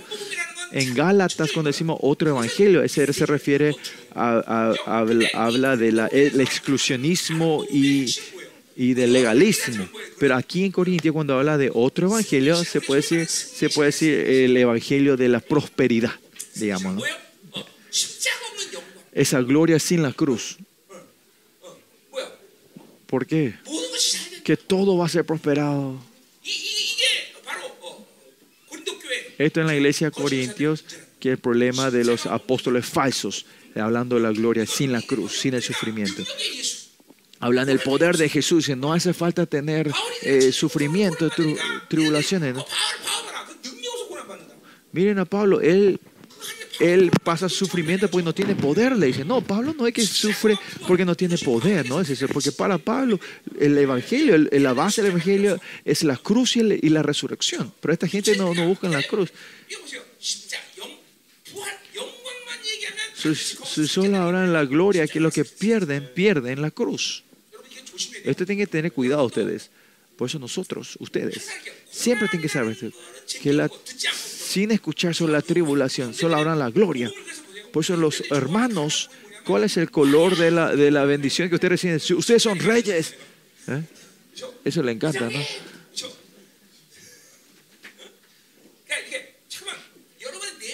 Por eso dentro de ustedes, hablar de la maldad y la esencia, las raíces que están dentro de ustedes, sacar eso. Usted tiene una tendencia de no querer hacer eso, ¿no? Le tiene dificultad a eso. Y otra forma de decir esto es que no le gusta la tribulación, no le gusta la dificultad, no quieren la cruz. Pero miren, no hay gloria sin cruz. No hay resurrección sin la cruz. Por eso ustedes, ¿por qué ocurre esto?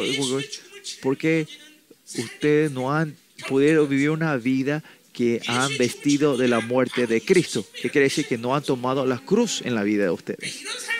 Y esta clase de vida eh, tiene que venir como intuición espiritual. Pero otra forma fácil de decir, si tenemos tribulación en nuestra vida, tengo un problema en mi vida, ¿qué hace Pablo?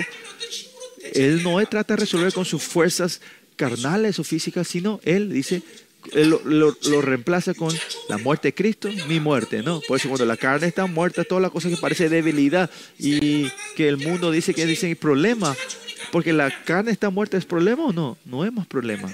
Como siempre dije, no importa en qué estado, en qué situación estén, no reaccionen a, con la carne. Reaccionar a la carne significa que, que el viejo hombre que se mueve entre ustedes esta clase de vida. Ustedes tienen que estar entrenados y es matarse a sí mismo, vaciarse a sí mismos.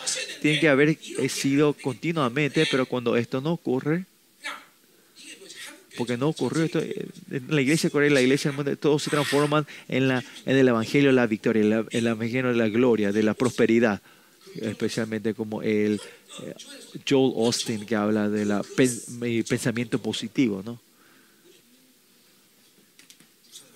Y esto es temeroso, eso es algo que si, si perdés la cruz, 수 hablamos de muchísimas oscuridades, pero cuando caiga, perdemos las cruces, especialmente, ustedes pierden la autoridad real. ¿De dónde Jesús se reconoció como rey? En la cruz.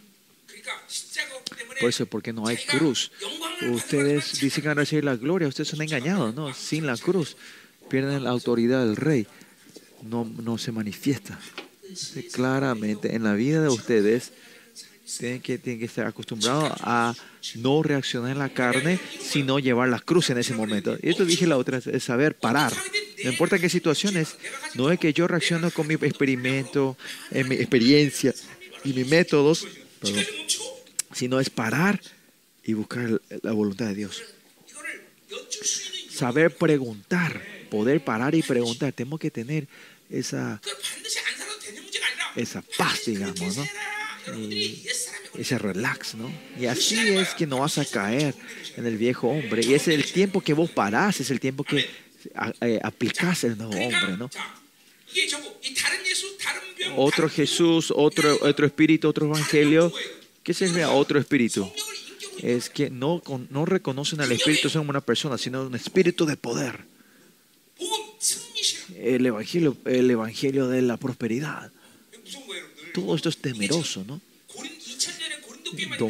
no es que ocurre en los 2000 años solo en la iglesia de Corintio, sino ahora en estas iglesias está dominando eso, ¿no? Otro, hablando de otro Jesús, que, no es, que habla de, Jesús, eh, eh, del humilde ser, eh, eh, el humilde Jesús, el siervo humilde, sino dice el Jesús victorioso y prosperado. No somos una iglesia que hablamos de eso. ¿no? En la vida de ustedes, esta cruz y la gloria en la resurrección, si no lo aplican con balance, ustedes solo van a terminar hablando solo de la prosperidad y de la gloria. En Juan capítulo 2, María viene a decirle a Jesús, no terminó la vino. ¿Y qué le dice Jesús a la mujer? Mujer, ¿qué, tienes que ver con, ¿qué tiene que ver conmigo? Mi tiempo no ha llegado. ¿Y yo qué dije que era eso? Pero su mamá, ¿cómo le puede, cómo es a su mamá a decirle mujer?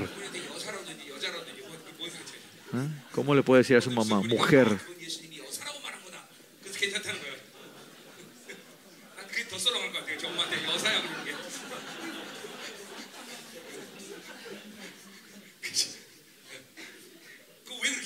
¿Por qué dice eso? ¿Cuál es el punto? Que mi tiempo no ha llegado. ¿Cuál es el punto ahí? que sin la cruz yo no puedo manifestar el milagro. Y el Señor dice, no, sin tomar la cruz no puede hacer nada. ¿Cómo nosotros queremos hacer algo sin la cruz? Porque no tienen la cruz, ¿qué pasa? Este, porque no morimos las cruz nosotros, vivimos del método de mi pensamiento y mi experiencia, y mi fuerza, vivimos de nuestra carne, de mi experimento, de mi experiencia, perdón. Eh, la gente que vive del Espíritu Santo, claramente, que vivan del Espíritu, yo le digo que yo le digo, Espíritu, Espíritu, Espíritu, no es que viven así, sino que hay que, hay que, hay que invitarles. Si querés invitarles, yo me tengo que morir. En mi método de la carne, en mi método de, de mi carne y parar. ¿Por qué? ¿Por qué puedo hacer? Porque el viejo, el nuevo hombre dentro de mí ha crecido mucho. ¿no? Hice el trabajo de matarme todos los días y morir en la cruz todos los días. Por hacer ese trabajo tengo la fuerza de poder parar es otra forma de decir, hablar, el, el, relax espiritual. No relax, a ver, ¿cuál sería otra palabra? Eh,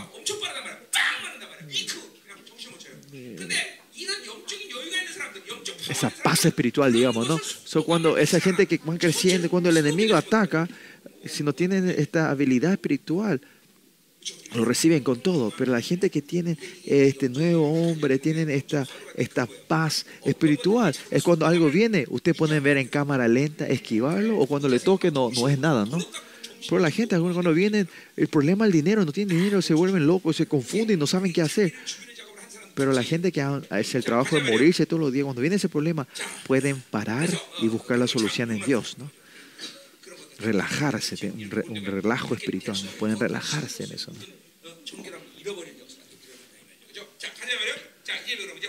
Bueno, versículos 5 a 15, eh, 10 minutos ya terminar. Eh, no hay mucho que... Ese es mi corazón, eso es lo que yo pienso. Ahora, no sé cuál es la voluntad de Dios, pero Y versículo 5 adelante él está hablando que es el apóstol verdadero, diciendo, y pienso que nada he sido inferior a aquellos grandes apóstoles, super apóstoles. A los grandes apóstoles. ¿Por qué Pablo habla así de estos apóstoles, de los doce apóstoles? ¿no? ¿Qué trajeron estos apóstoles falsos? Y trajeron la carta de recomendación de los apóstoles. Pablo no es que está menospreciando a los doce apóstoles de Jesús, sino que él te está hablando para para pelear contra estos apóstoles falsos que venían a la iglesia de Corintia, ¿no? Esto no es un vocabulario normal de Pablo, ¿no? Pero es así, es un estado muy severo de la iglesia. Eh, que la iglesia no es el problema solo de la iglesia corintia, sino es el problema de todas las iglesias de los gentiles, ¿no? versículo 6 dice, pues aunque sea tosco en la palabra, o sea, que no sea elocuente, no lo soy en el conocimiento. Pablo está diciendo que, que, la debilidad de él, él no toma como inferioridad. Él no es una, habla, toma como una inferioridad. Si, mira, yo soy débil en esto. Él no, él no está hablando, compartiendo su debilidad para decir que él es inferior, sino que que sino de la perspectiva babilonia, que, él, que ellos le dicen que es su debilidad. Él dice, sí, acepto, pero Dios me tomó como justo por ejemplo, si alguien dice, vos, no sabes y te enojas, no, que cuando yo fui, estás reconociendo tu debilidad. Pero la gente que tiene la justicia de Dios dice, te dicen, vos no sabes vos sí, es verdad, no, yo no sé hacer. Y revelar esto significa vos no lo estás tomando como una debilidad. ¿Me entienden? No? Cuando ustedes revelan esto y aceptan, no lo toman como una, una debilidad. ¿no? Esta debilidad, cuando yo acepto y muestro esta habilidad, que no, es que le está mostrando a la gente, sino que delante de Dios, porque recibí su justicia, eso ya no es más problema para mí. Por ejemplo, mire, los hijos de Dios, si comparamos con alguien, ¿con quién tenemos que comparar? Si es que comparamos, tenemos que comparar con Dios. No es una relación que yo tengo 10 y le pedí un millón, sino que yo no tengo nada delante de ti. En Filipenses 3, como dice Pablo, yo, no yo lo tomo todo como basura y deja todo delante de Dios. Por en la perspectiva de Dios, la, la persona mejor que él puede, le gusta a Dios no es una persona que tiene una gran técnica y excelente y sobresaliente, no es que le gusta a esa gente, sino que esa persona no sabe hacer nada. Que esa persona que dice, yo no puedo hacer nada sin ti, a esa es la gente que Dios busca. Porque al final, el que puede hacer es Él y Él te va a dar la única razón que ama a Moisés, Jesús es de, te tomas Canaán. Yo no me voy. ¿Qué dice a Moisés? No me interesa si me das Canaán o si me das el grupo Samson. Yo no me voy a ir si no estás conmigo. Y por, eso, ¿por qué eh, Moisés pudo decir eso? Es porque adulaba a Dios. Porque él sabe que no es nada sin Dios. Esto tiene que tocarle el corazón a ustedes. La, esta, la, y la característica de la gente que está encontrándose con Dios es porque yo vivo de Dios, yo no tengo nada que demostrar.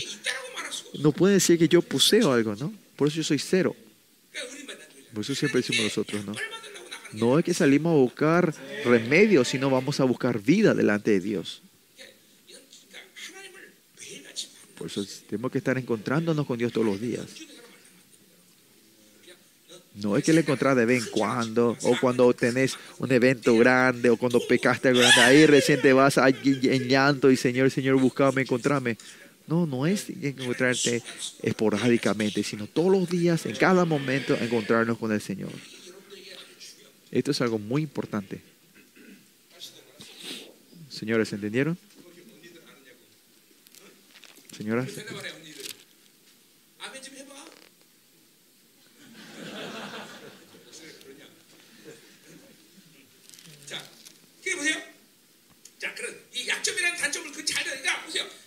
Por eso los hijos de Dios, primeramente, cuando están en Dios, tener debilidad no es inferioridad, no hay que tomarlo como inferioridad. No tienen dinero, no es problema, ¿no? Pero Dios que es, ah, tiene toda la abundancia es mi Padre. Usted no tiene sabiduría, sí, yo soy tonto, pero el dueño que es toda la sabiduría, Él me va a dar esa sabiduría, ¿no? Esto no tiene que ser solo teoría, sino que tu carne, cuando usted aplica en la cruz, esa debilidad al final, esa debilidad que, que te dice el mundo, se transforma en una fuerza para depender más de Dios. Ya no es más debilidad. Ya no vas a caer en la inferioridad. Y la razón que cae en la inf- inf- inferioridad es una evidencia clara que vos estás atado a la Babilonia. Desánimo, tristeza es una, una clara evidencia que estás bien el estándar de la Babilonia. Los hijos de Dios no hay inferioridad, no hay, no hay comparación, no puede existir eso no hay desánimo, ¿no? Si el, rey, si el rey de reyes es mi padre, ¿cuál es mi inferioridad? ¿Dónde viene la inferioridad? ¿Porque no sabes estudiar, no tenés dinero? No. Es cuestión de la fe, es cuestión de la fe tu vida. No saben creer. Hay que tener que creer, hay que tener, tener fe y creer. Pues si saben quién soy yo, ustedes tienen que saber quién, quién, quién es mi padre, quién es Dios. Piensen un poco, si yo en la perspectiva del mundo me ven a mí, hay cinco doctores en este. Este pastor no tiene doctorado. En la iglesia normal esto no, no puede, no se puede entender, ¿no? Imagine cuánta ese, sentido de inferioridad yo iba a tener, ¿no? Y voy a estar siempre molestar a estos pastores asociados, a los que tienen todos sus doctorados, ¿no? Eh, y al que no tiene doctorado, el pastor Chole, o sea, qué lindo es, ¿no? ¿Ah? Pero a todos los doctorados le, le va a estar, eh, como era, eh, molestándole y- y, 서울대학교 나온 애들 저 y especialmente a, esos- a esos pastores que salieron de esa universidad de noble, no, eh, noble ¿no? 저 하프리하는 거 하프리. ¿no? Siempre va a estar enojado y con este sentido de inferioridad le va a tratar de, de pisotearlos. Pero no es así, ¿no? 공부 못한 조정현하고 저 윤태정은 짝이 되겠죠.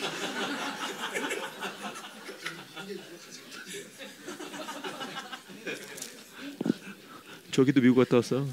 어. Bueno, eh, ah,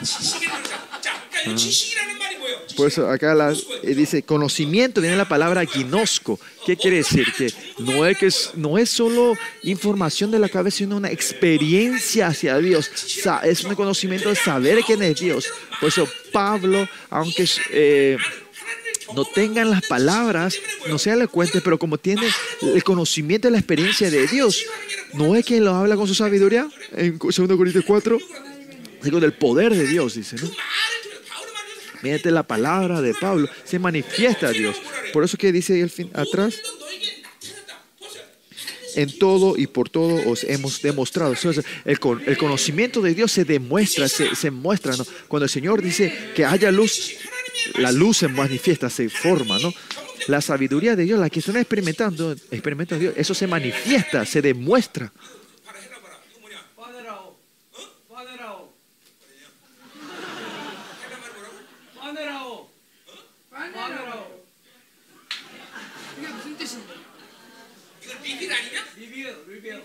Demuestra, ¿no? Se revela, ¿no? Se manifiesta, se demuestra. Es muy importante.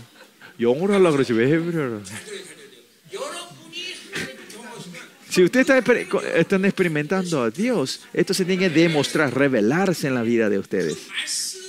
Esa palabra, el poder que tiene esa palabra, esa escala, ese nivel, la palabra se tiene que manifestar, ¿no?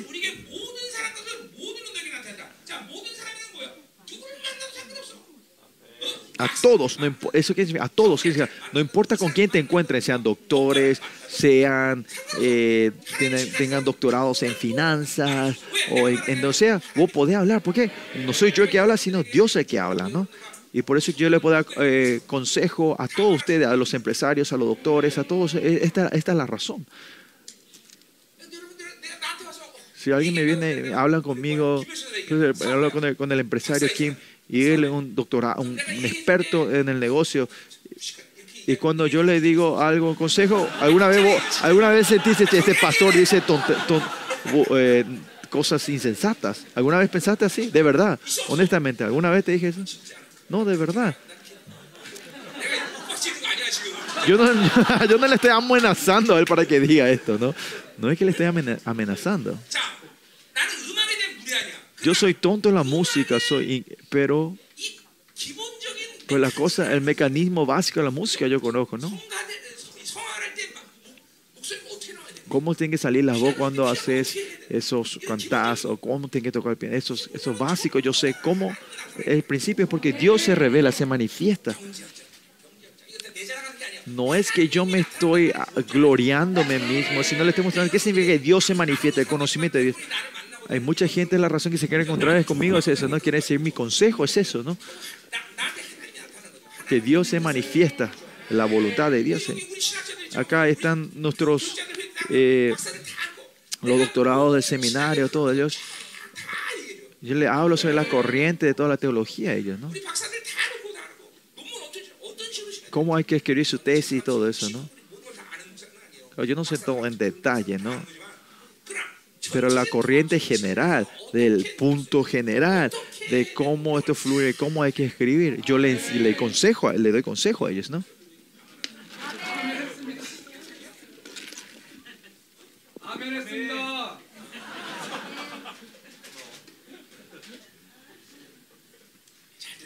Escuchen bien, no es algo, algo especial de mí, sino este es el principio que le enseño a ustedes, a la gente que está experimentando a Dios. Esto es algo normal, a toda la gente, dice, en todo, a todo, dice. No importa que, que obra sea, que, problema sea, sea en tu criar tus hijos, eh, no importa en qué, en todo Dios te muestra todo. Nuestros hermanos hoy, por fin espero que puedan experimentar a Dios. Ustedes son líderes. Eh, no importa en qué, en tu familia, en tu trabajo, en donde sean, ustedes son líderes y los líderes a sus seguidores tienen que poder estar en un lugar que puedan demostrar a Dios. No estoy diciendo que tienen que saber más. No estoy hablando de sabiduría, sino que a sus seguidores de vivir de Dios y en la dirección de poder seguir ese camino a Dios y guiarles a ustedes. Ustedes son todos líderes, más allá es así, ¿no? Vamos a pensar una familia, yo soy marido. Tu, tu esposa y tus hijos le tienen que poder seguir a ustedes. Miren, yo antes creí en Cristo no sabía esto, pero cuando 32 años cuando creí en Cristo, donde me vaya Dios y me levanta como líder, ¿no? En mi trabajo también yo, yo entré como un supervisor, estaba el gerente, estaba el gerente y todo eso, pero todos los todos los empleados me seguían a mí.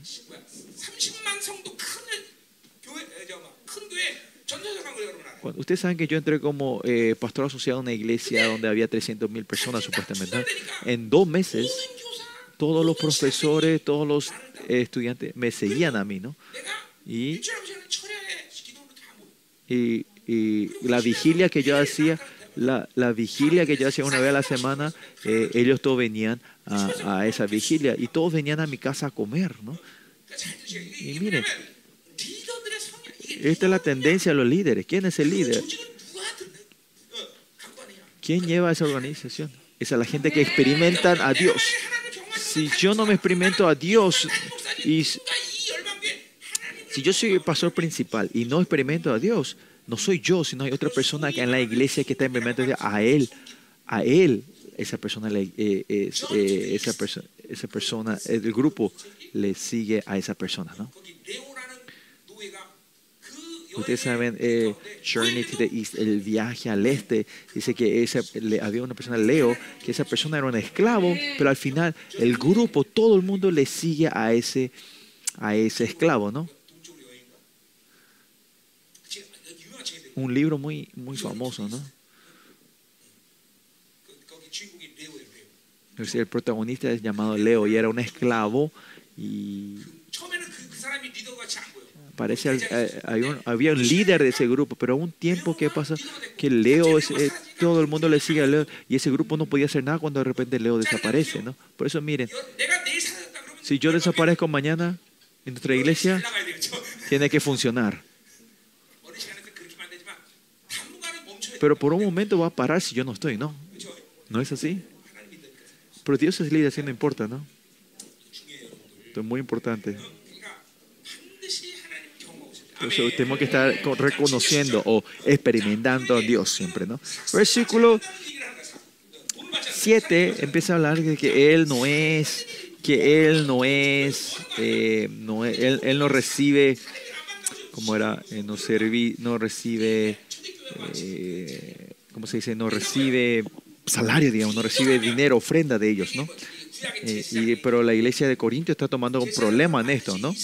Ustedes saben, en Israel, el, el pueblo tiene que servir a los, a los levitas, ¿no? A los sacerdotes, ¿no? Y por como esta iglesia también tenía esa idea, que Pablo no esté recibiendo la ofrenda de este líder, si él es líder, ellos tenían que recibir también esto. ¿Por qué no está recibiendo? ¿Qué quiere decir? que algo raro, algo, algo, algo no está funcionando. Pablo no, no es suficiente para ser líder, ¿no? Pero Pablo está diciendo eso, está dando su, su respuesta a esto, esto, ¿no? Especialmente la ofrenda a los pastores. Esto no es un, una, no es un salario. Ustedes saben, o sea, eh, no, no, no es un deber. Digamos, un padre no recibe una, eh, no, no, no, es, no es un salario que los hijos le dan, ¿no? A su, a padre, ¿no? Pero acá la iglesia de Corintio en ese sentido está tomando un problema que Pablo no está recibiendo ah, la ofrenda o el salario que la iglesia le, quería dar. Oh, y Pablo está hablando de un misión, una misión que se subastece en el mismo, ¿no? Versículo 7. Pequeño humillándome a mí mismo para que vosotros fuisteis enaltecidos por cuanto os he predicado el Evangelio de Dios de balde. La razón que Pablo no recibió la ofrenda de ellos es para es para por ellos. Él se humilla para enaltecer, Señor. La iglesia como fi, eh, ah, filipense era tan pobre, él se va a recibir esa ofrenda con todo pero al no recibir Corintia, ¿qué quiere decir? Es, es que la iglesia de Corintia todavía no era madura. Y él dice, por eso yo me humillé para que ustedes sean enaltecidos, ¿no? De humillarse significa que él no ha recibido, ¿no? Y para darle un evangelio, un evangelio eh, eh, eh, él está diciendo, otra forma de decir que este, que, eh, un evangelio eh, eh, que este, no, él no es pagado para darle el evangelio, ¿no? O más allá, la paga que él tiene que recibir no es, el Pablo le está diciendo, no es porque yo trabajé, porque yo ministré, yo prediqué, usted me tiene que pagar por lo que yo hice. Eso no está diciendo Pablo. Por ejemplo, yo siempre digo esto, si, si el ministerio es de acuerdo a un saldo, a, un sueldo, ¿qué trabajo hay que vos tenés que estar atento a las 24 horas? Que está 24 horas atento, ¿no? o está siempre en guardia 24 horas. Pues el ministerio no es cuestión tu, eh, tu- no es sacrificio, mi esfuerzo, no es eh, la sabiduría que vos das y recibís, recibir la recompensa de esto, no es esto. Los problemas de las iglesias en estos días, las iglesias piensan que ellos, la iglesia es, que han contratado al pastor. No, yo, ustedes no me contrataron, yo le yo le he engendrado a ustedes ah, como hijos, le di luz a hijos como hijos, ¿no? Pues esta es la relación de vida, la relación del evangelio. Por eso es que la iglesia en este tiempo piensa que tiene que ir a contratar, y si es malo ese, ese pastor, echarle, y si es bueno traerlo. No es así. En esto, yo no soy persona que yo recibo paga de mi trabajo hacia ustedes, eso, eso es claro. Versículo 8 continúa diciendo, he despojado a otras iglesias recibiendo salario para servirnos a, a vosotros. ¿Qué está diciendo Pablo? En Corintias yo no recibí pero a otra iglesia me voy a sacarle. Entonces, entonces estos, eh, la gente opuesta a Pablo está diciendo, no le estás robando a esa otra iglesia, ¿no? Despojando a otras iglesias, pero Pablo está diciendo, porque estas otras iglesias tienen, están el Estado, tienen el, plato de la fe de que pueden dar y recibir. Pablo puede pedir. Por eso sí, nosotros estamos haciendo eso, el estándar de la fe es madura, podemos decir, algún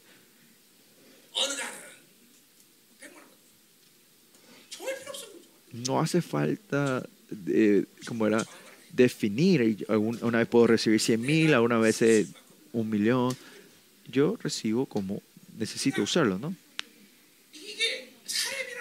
Por eso el salario al pastor no se paga de su trabajo. Usted tiene que saber claramente. Si este tiene un mal entendimiento, ¿eh? se transforma un con, contrato, ¿no? Empiezas a eh, un, contratar al pastor, ¿no? Un contrato, y eh, como el contratado y el contractor, ¿no? Pero Pablo está, está tocando una cosa muy sensible.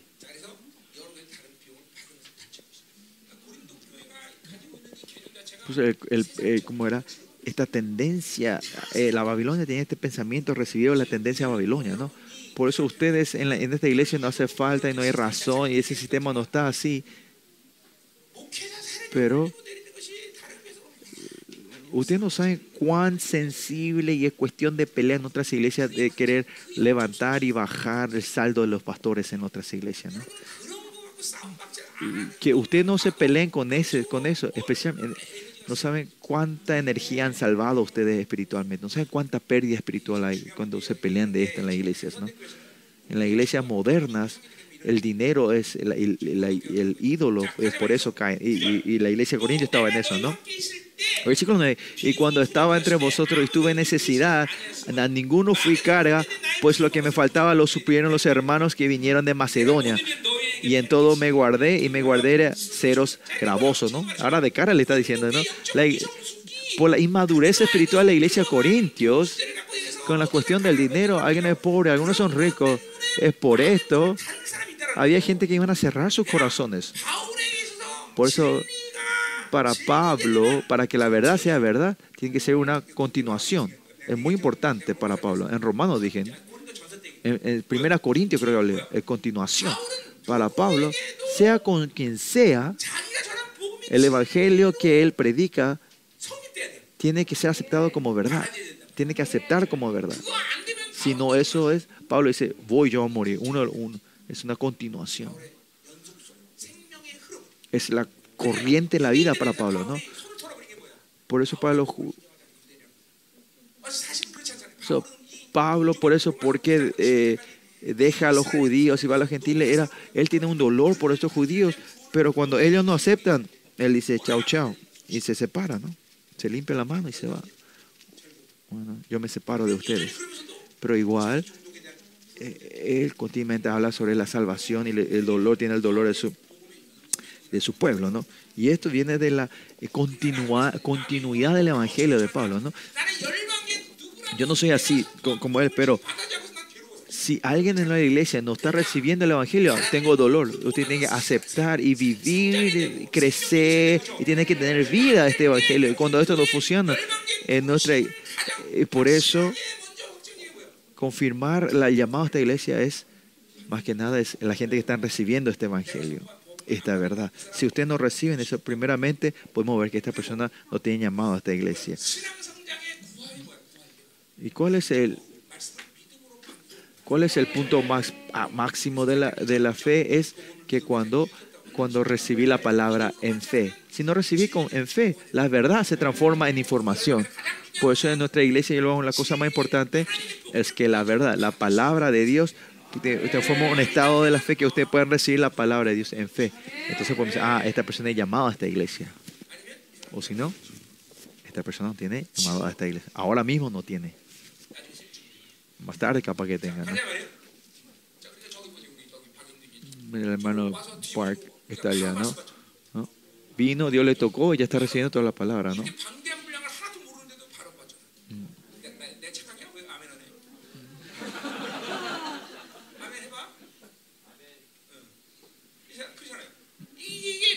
Y esto es de acuerdo al llamado y el trabajo del Espíritu Santo, ¿no?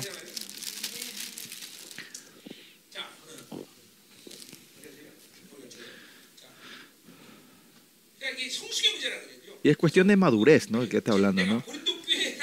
Que, que, la iglesia macedonia me, me, dio todo, porque a usted yo no le podía recibir. ¿Quién es el que tiene más dinero ahora? La iglesia corintio el que tiene, son gente con dinero, ¿no? Son, son, todos vendedores, son todos negociantes que tienen dinero.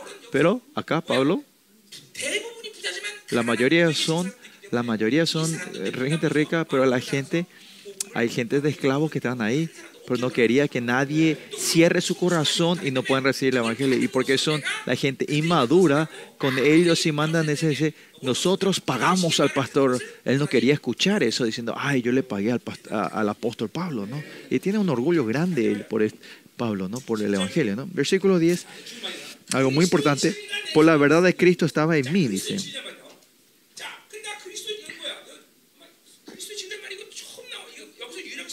La verdad Cristo, la verdad Cristo creo que es la única y la primera vez que sale en la Biblia acá, ¿no? La verdad de Cristo, eso es lo que compartimos hasta ahora. ¿Qué es eso? La verdad de Cristo es, es la verdad que te hace llevar de, de, la debilidad a la fortaleza, ¿no? Que Cristo, Jesús fue, Cristo es reconocido eh, Jesús es reconocido como Cristo en la cruz, de la cruz a la gloria. ¿no? Por eso el Evangelio es eso, la verdad de Cristo es eso, ¿no?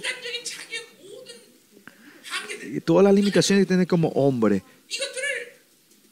tus limitaciones en tu vida. Si no matamos eso, no podemos entrar a la gloria. Por eso la cruz es el método de la vida diaria nuestra. En 6 que dice Pablo que aparte de la cruz no hay nada para a, gloriarse. ¿no? Usted tiene que saber por qué Pablo dice eso. ¿Qué quiere decir eso? Que sin la cruz es el comienzo de la vida, el proceso y la conclusión de mi vida. Por eso, si la cruz no es la forma de tu vida, esa es la verdad, esa es la el Evangelio. ¿Qué es eso? La verdad es esto, ¿no? La verdad es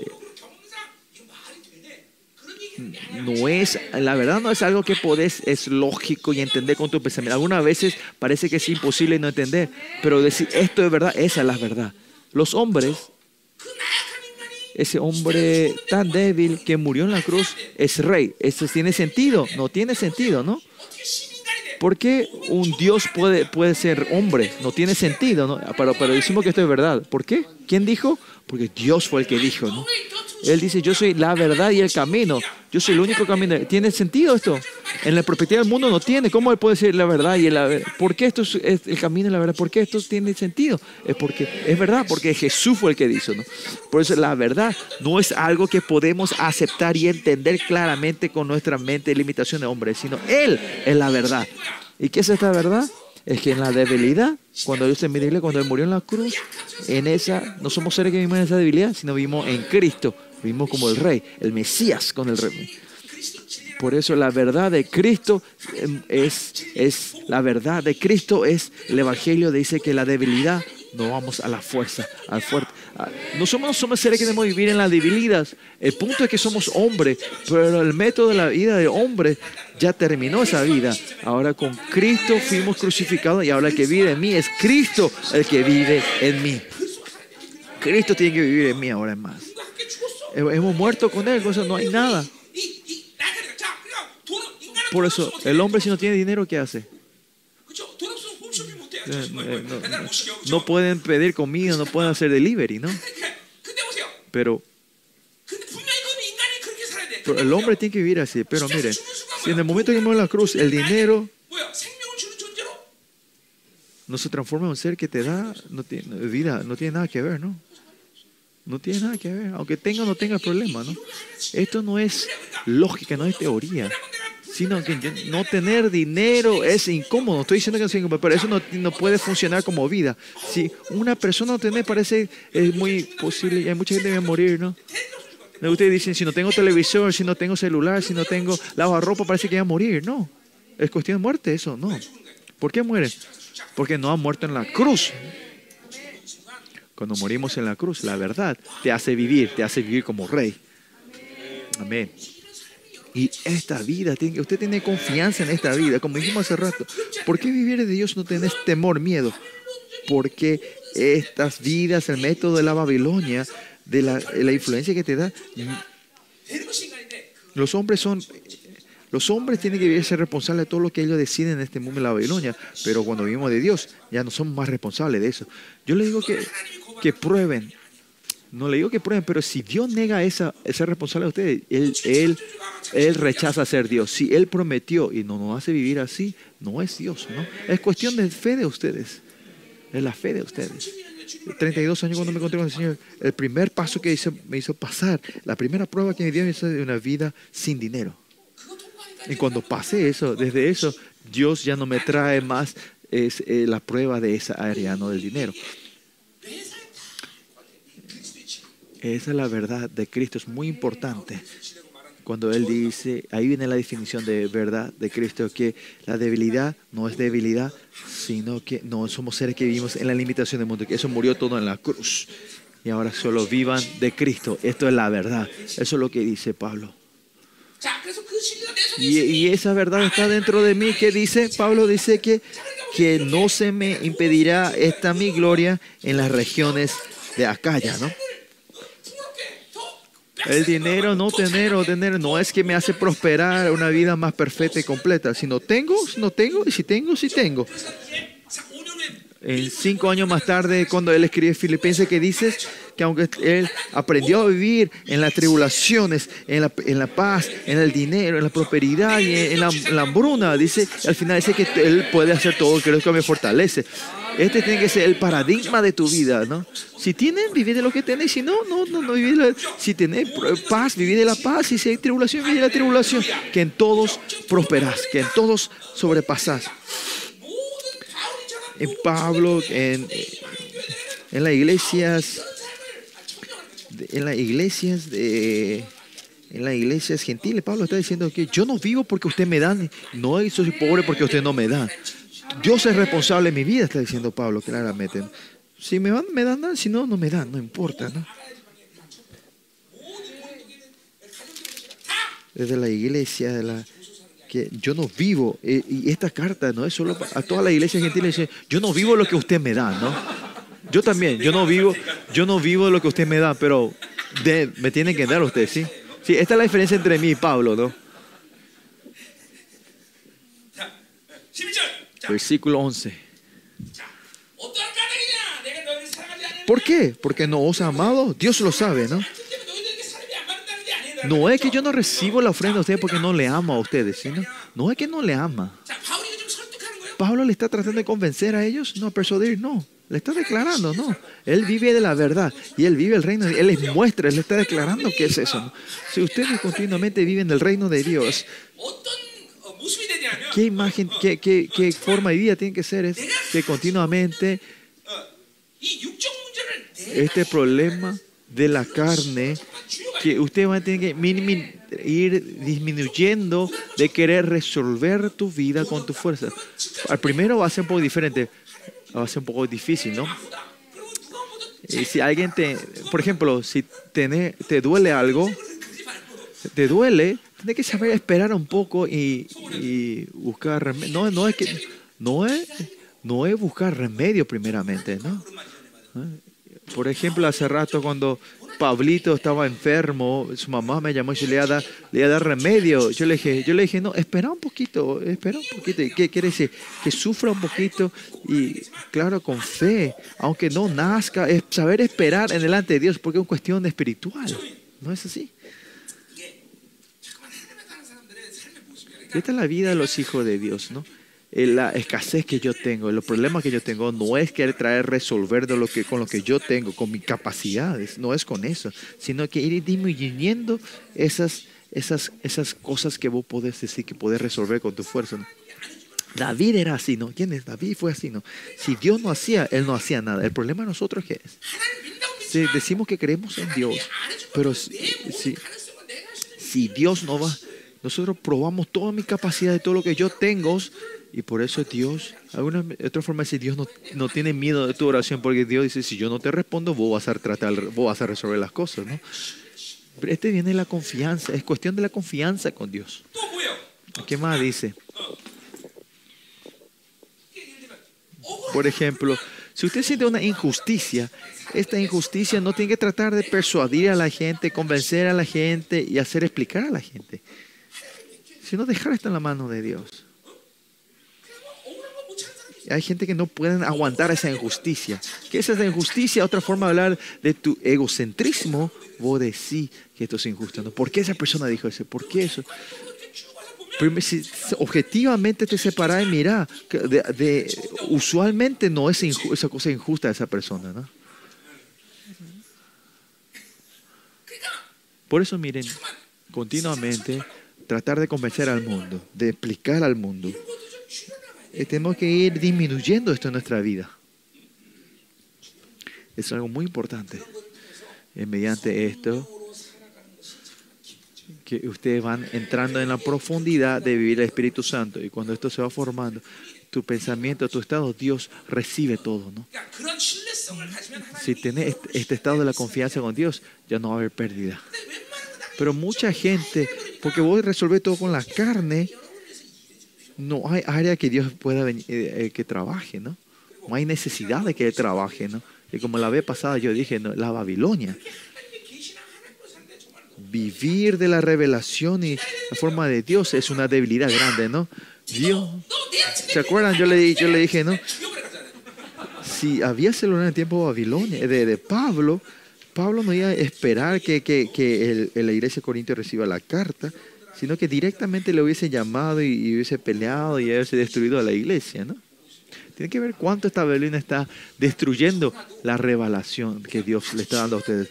So, el teléfono también, hay cosas muy importantes. Para, si usted, por ejemplo, 10 veces que usted en el teléfono para comunicarse con otra persona, seguramente nueve veces son cosas tontas diciendo, ¿comiste? ¿Cómo está tu bebé? No son cosas importantes.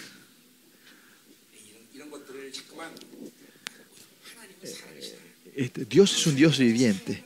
Dios le ama a ustedes. Es importante la vida. Por eso miren, sigamos. ¿Dónde estamos? Dios lo sabe, dice. Esta cuestión del amor, versículo 11. ¿no? Pablo con el Evangelio, cuánto continúa, es, es, una continuación del Evangelio, es la vida que fluye el Evangelio. Eso es importante para Pablo, ¿no?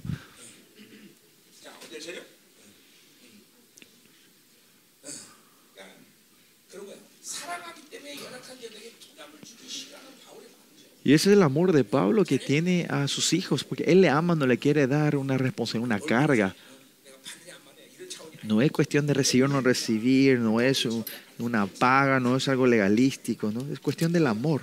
Y esa es la iglesia de Dios. En nuestra iglesia también es así, ¿no? A nuestros pastores asociados, cuando le dan algo, no podemos, a la mayoría, a la mayoría de los pastores asociados, es, el sueldo que se le da, es de cuestión de cuántos hijos tiene, ¿no? no le doy suficiente, pero es cuestión cuántos hijos tiene y esto va variando eh, la ofrenda de ellos, ¿no? Y eso es cuestión del amor también y de vida. Pero estar en la iglesia, todo lo que se va formando en la iglesia, no es un pensamiento lógico de la organización o, o de negocios, no es así.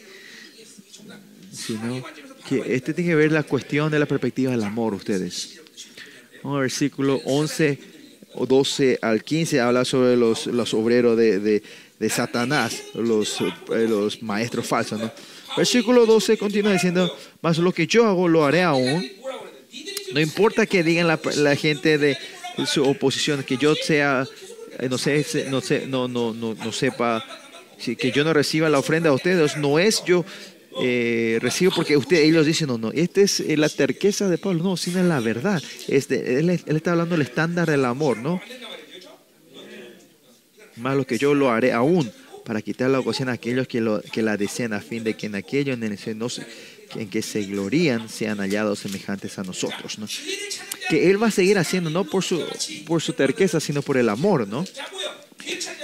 ¿Y quiénes son estos que buscan... Eh, la ocasión. Estos son los, los apóstoles falsos, ¿no? Ellos quieren quitarle esa, esa gloria, ese deseo. Eh, desean quitar la ocasión a aquellos. Eh, la autoridad, Pablo, ¿no? No es porque alguien trató, se esforzó, porque alguien más excelente. Esto no, eh, el apostolado no es cuestión de su, su, su, su, ¿cómo era? su, su esfuerzo propio, sino es algo que Dios ¿verdad? Es lo que Dios reconoce, ¿no? No es el que vos podés tener porque soy excelente, no, ah, yo tengo la carta recomendación porque yo vi a Jesús histórico, yo, yo puedo ser, no, Él le busca en esta ocasión. Estas son las obras de Satanás. La autoridad que Dios le dio al, al apóstol, ellos mismos con sus fuerzas les quieren tomar. Por eso Dios le dice, Pablo dice que estos son obras de Satanás y para que ellos se quieren gloriar. Por eso Pablo está diciendo que quieren cortar eso. Pablo quiere venir a romper eso ellos están manoseando con, con el sueldo. Pablo está diciendo, no, al recibir recibirlo cierto no tiene que ver de, ser apóstol o no. Es cuestión de tus, del amor y es cuestión de tu madurez. Yo recibo del amor pobre. ¿Por qué no estoy recibiendo de ustedes de la, si la iglesia más pobre me está dando y no de ustedes? Que ustedes entiendan claramente que esto es cuestión de madurez. Versículo 13 dice, porque estos son falsos apóstoles obreros fraudulentos, son mentirosos, son falsos. Esta es la evidencia de un apóstol falso que quiere arrebatar esa autoridad, porque ellos tienen el estándar de la carne y más allá no es de que Dios le dio, eh, Dios el que da, usted no pueden llevar y poseer esto. Lo mismo tiempo, yo también soy el, pastor, pastor principal de la iglesia y el pastor Jun viene con estrategia para quitarme este lugar. ¿Voy a perder este lugar o no? estos pastores, pastores asociados, ellos se unan y se vamos a echar al pastor principal, ¿no? Yo voy a ser echado. ¿Por qué no me van a poder echar? Si usted me reconoce, yo soy el apóstol, yo no voy a ser echado. Y eso es lo que está diciendo Pablo, ¿no? Y eso es lo que Dios hace.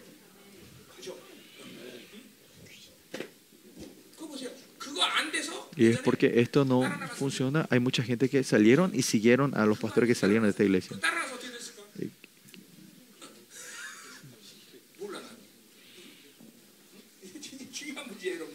Es algo muy importante, ¿no? Es la posición que Dios te da, entrega. Es tremendo, ¿no? O sea, miren, ayer también dije esto, ¿no? Que como ustedes fueron llamados como padres de una familia, ¿no? Hacer el, trabajo de ese padre, Dios le va a dar para hacer, eh, hacer ese trabajo. Sí le va a dar, ¿no? Por eso les dicen, no tomen el peso de la carne. La deuda de la carne, no lo tomen la deuda de la carne, porque si Dios te puso, Dios te va a dar. Por eso, no importa cuántos hijos usted tengan, vayan teniendo hijos, ¿no? Dios le va a dar. Cuanto Dios hijos le da, vayan teniendo. El hermano tomó su, su quinta hija, ¿no? Tuvo cinco hijos y fueron todos hijas.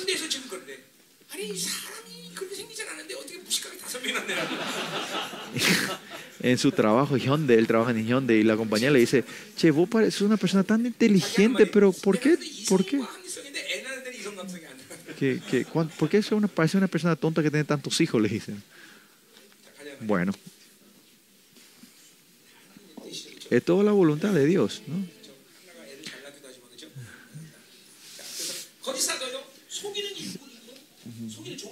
Son obreros fraudulentos que engañan y se disfrazan como apóstoles de Cristo. Se disfrazan, ¿no? Esos no son apóstoles verdaderos, se disfrazan. Si Dios no te dio, si Dios no le eligió, si Dios no le reconoce, nadie puede tener esa posición, esa autoridad. Y por eso, aunque no son así, ellos van buscando todos estos estándares de la carne y físico y que dicen que ellos son apóstoles. Estos son disfraces, son máscaras. Por eso ustedes en esta área, no solo pastores, lo mismos. Eh, ustedes son líderes de la célula, son líderes de la iglesia, que ustedes fueron llamados. Es, Dios le da a ustedes mediante, es Dios les reconoce a ustedes como ese lugar, ¿no? Por eso esa autoridad, autoridad tiene esa escala y poder en ese nivel, ¿no? No es que no es que al azar, así sin querer, queriendo, ustedes son, son líderes, son ancianos, de, de, de, de- de- ca- de- decanos y líderes de la iglesia, sino que Dios le va a dar a esa escala, en ese estándar, Dios le va a dar la bendición y le va a formar a ustedes. O si no, le va a dar sufrimiento para que ustedes puedan moldearse a ese estado. Ese no es el estado, mejor estado, pero lo que sí, al lugar que Dios les puso, Dios te reconoce y va, te va a ir formando y Dios va a recibir eso y te quiere usar en ese lugar. Y esa es la orden de la iglesia. Yo como pastor principal, yo soy el que tiene que recibir esa, pero nuestro pastor es asociado, los líderes de las células, los ancianos, esta autoridad también, ustedes cuando reconocen y cuando se suban en ese estado, a ese lugar van a ser reconocidos, ¿no? mi, mi líder de célula, mi, mi, mi, anciano, a esa gente, claro, no van a, ni van a subir en el estadio, pero cuando se le ponga ese nadie le va a respetar tampoco a esa persona. Ustedes al reconocer esa orden y respetar esa orden, van a ser respetados ustedes también, ¿no? Por eso miren, yo no menosprecio a los diáconos, pero mi, mi, mi, oh, mi, respeto a los ancianos y a los diáconos es, diferente. No es mi corazón, sino el corazón de Dios. Eh, en la escala espiritual, eh, Dios me reconoce, hace, me hace reconocer esa diferencia. Y estos son orden de la iglesia, un orden. Lo mismo ustedes, a los líderes que están de arriba, ustedes tienen que poder respetar y honrar. Y esa es la forma de que la iglesia, el reino de Dios se mueva, ¿no? Por ejemplo, ¿no? mira esa persona eh, por, en la iglesia hay eso, ¿no? Si tienen dinero es anciano. Hay muchas iglesias así, ¿no? Pero en esa iglesia esos órdenes espirituales se derrumba todo. Nuestra iglesia no es así, ¿no? Y de eso poder honrar, respetar a los líderes que Dios va levantando en esta iglesia. Ya estamos terminando. Versículo 14. Y no, es mala, y no es maravilla, porque el mismo Satanás se disfraza como ángel de luz. Que ellos se engañen y se pongan máscara no es, no es algo de sorprendernos, porque Satanás, él se puede disfrazar como, pues como él era ángel, él puede disfrazarse y obrar como ángel, pero dentro de él está completamente oscuro. Y estos apóstoles falsos están completamente eh, como era... Eh, están contra- controlados por Satanás, ¿no? Si en la iglesia continuamente vaelig- eligiendo la oscuridad y van tomando la hipo- hipocracia, eh, no, hay que tomar ligeramente esto, ¿no? Miren cuánto esto es la obra del enemigo y de Satanás ustedes están siendo manipulados. En la iglesia ustedes tienen células y claramente están con dolor y hay muchos problemas y dicen, no, yo estoy bien, estoy prosperando. Y ustedes no se abren. ¿Qué es eso? Que ustedes están engañados por Satanás. Que, que ustedes están menos, no saben el poder de la oración de la comunidad. En nuestra iglesia también, la comunidad, cuán poderosa es la oración de esta comunidad.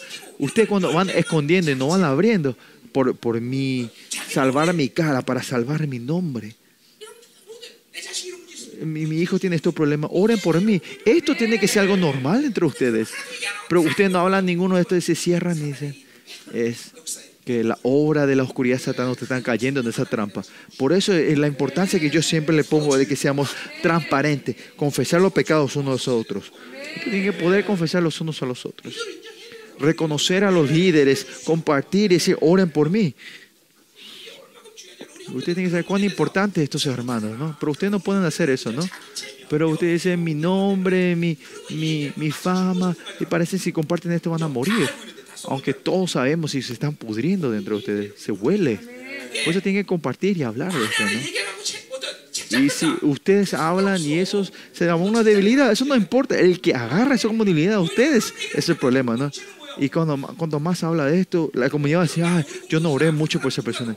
Una persona que decían hasta lo enfermo, hasta el niño Pauli, Pablito que vino hace rato, yo no lo dejo así, me duele el corazón sea cuando sea, en el momento cuando alguna cuando o, o, recibo la llamada o el mensaje, oro y entra al ministerio en ese momento. ¿Por qué? Porque son todos mis hijos, ¿no? En el momento, la gente cuando ven el problema de una persona, tiene que poder orar junto por esa persona, ¿no? Y ustedes, los hermanos, tienen que ir formando este ambiente ahora. Esto ya te tiene que formar, ¿no? Esconder la oscuridad, no ser transparente son todo obra de Satanás. Es por mi nombre, para salvar mi pellejo y mi cara, yo no, usted se disfraza, ¿no? ¿Cuándo es el poder de los espías se manifiesta? Cuando está escondido, ¿no? Y los demonios también. Cuando se esconden, ellos usan su poder, se pueden manifestar. Pero cuando le decimos esos demonios y estos se exponen a la luz, ya no pueden usar su fuerza, ya no pueden usar su poder. Aunque usted no pueda ser, eh, como era, compartir esto en toda la iglesia, pero por lo menos en tu célula o por lo menos a tu, pastor principal. Pero usted no le cuentan a nadie. No estoy diciendo que me encuentran a decir todos los detalles, sino esos, esos, esos problemas esenciales, fundamentales en tu vida. Pastor, mi esposa todos los días me regaña. Eh,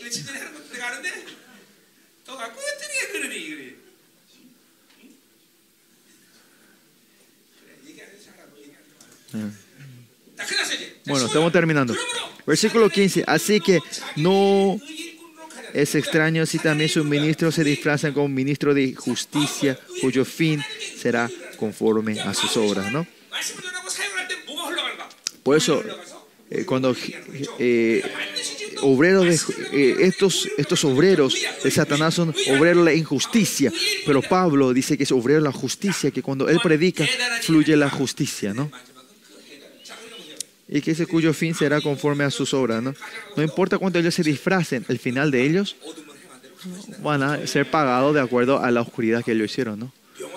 Esta es una, una, respuesta clara de Pablo. Amén. Vamos, vamos a orar. Son 12 y 20 acá de la noche. Eh,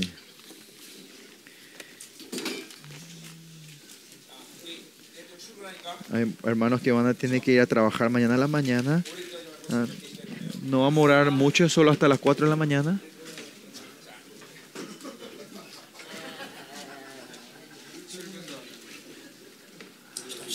Vamos a orar. Oremos juntos. Voy a ir a impartir a cada uno de ustedes una vez más.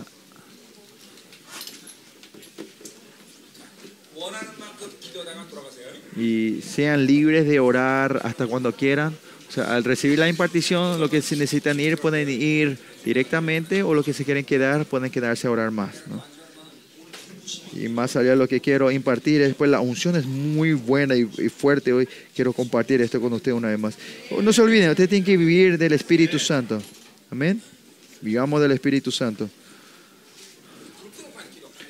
Ahora vamos a apagar la luz y vamos a empezar a orar y yo voy a ir impartiendo sobre ustedes.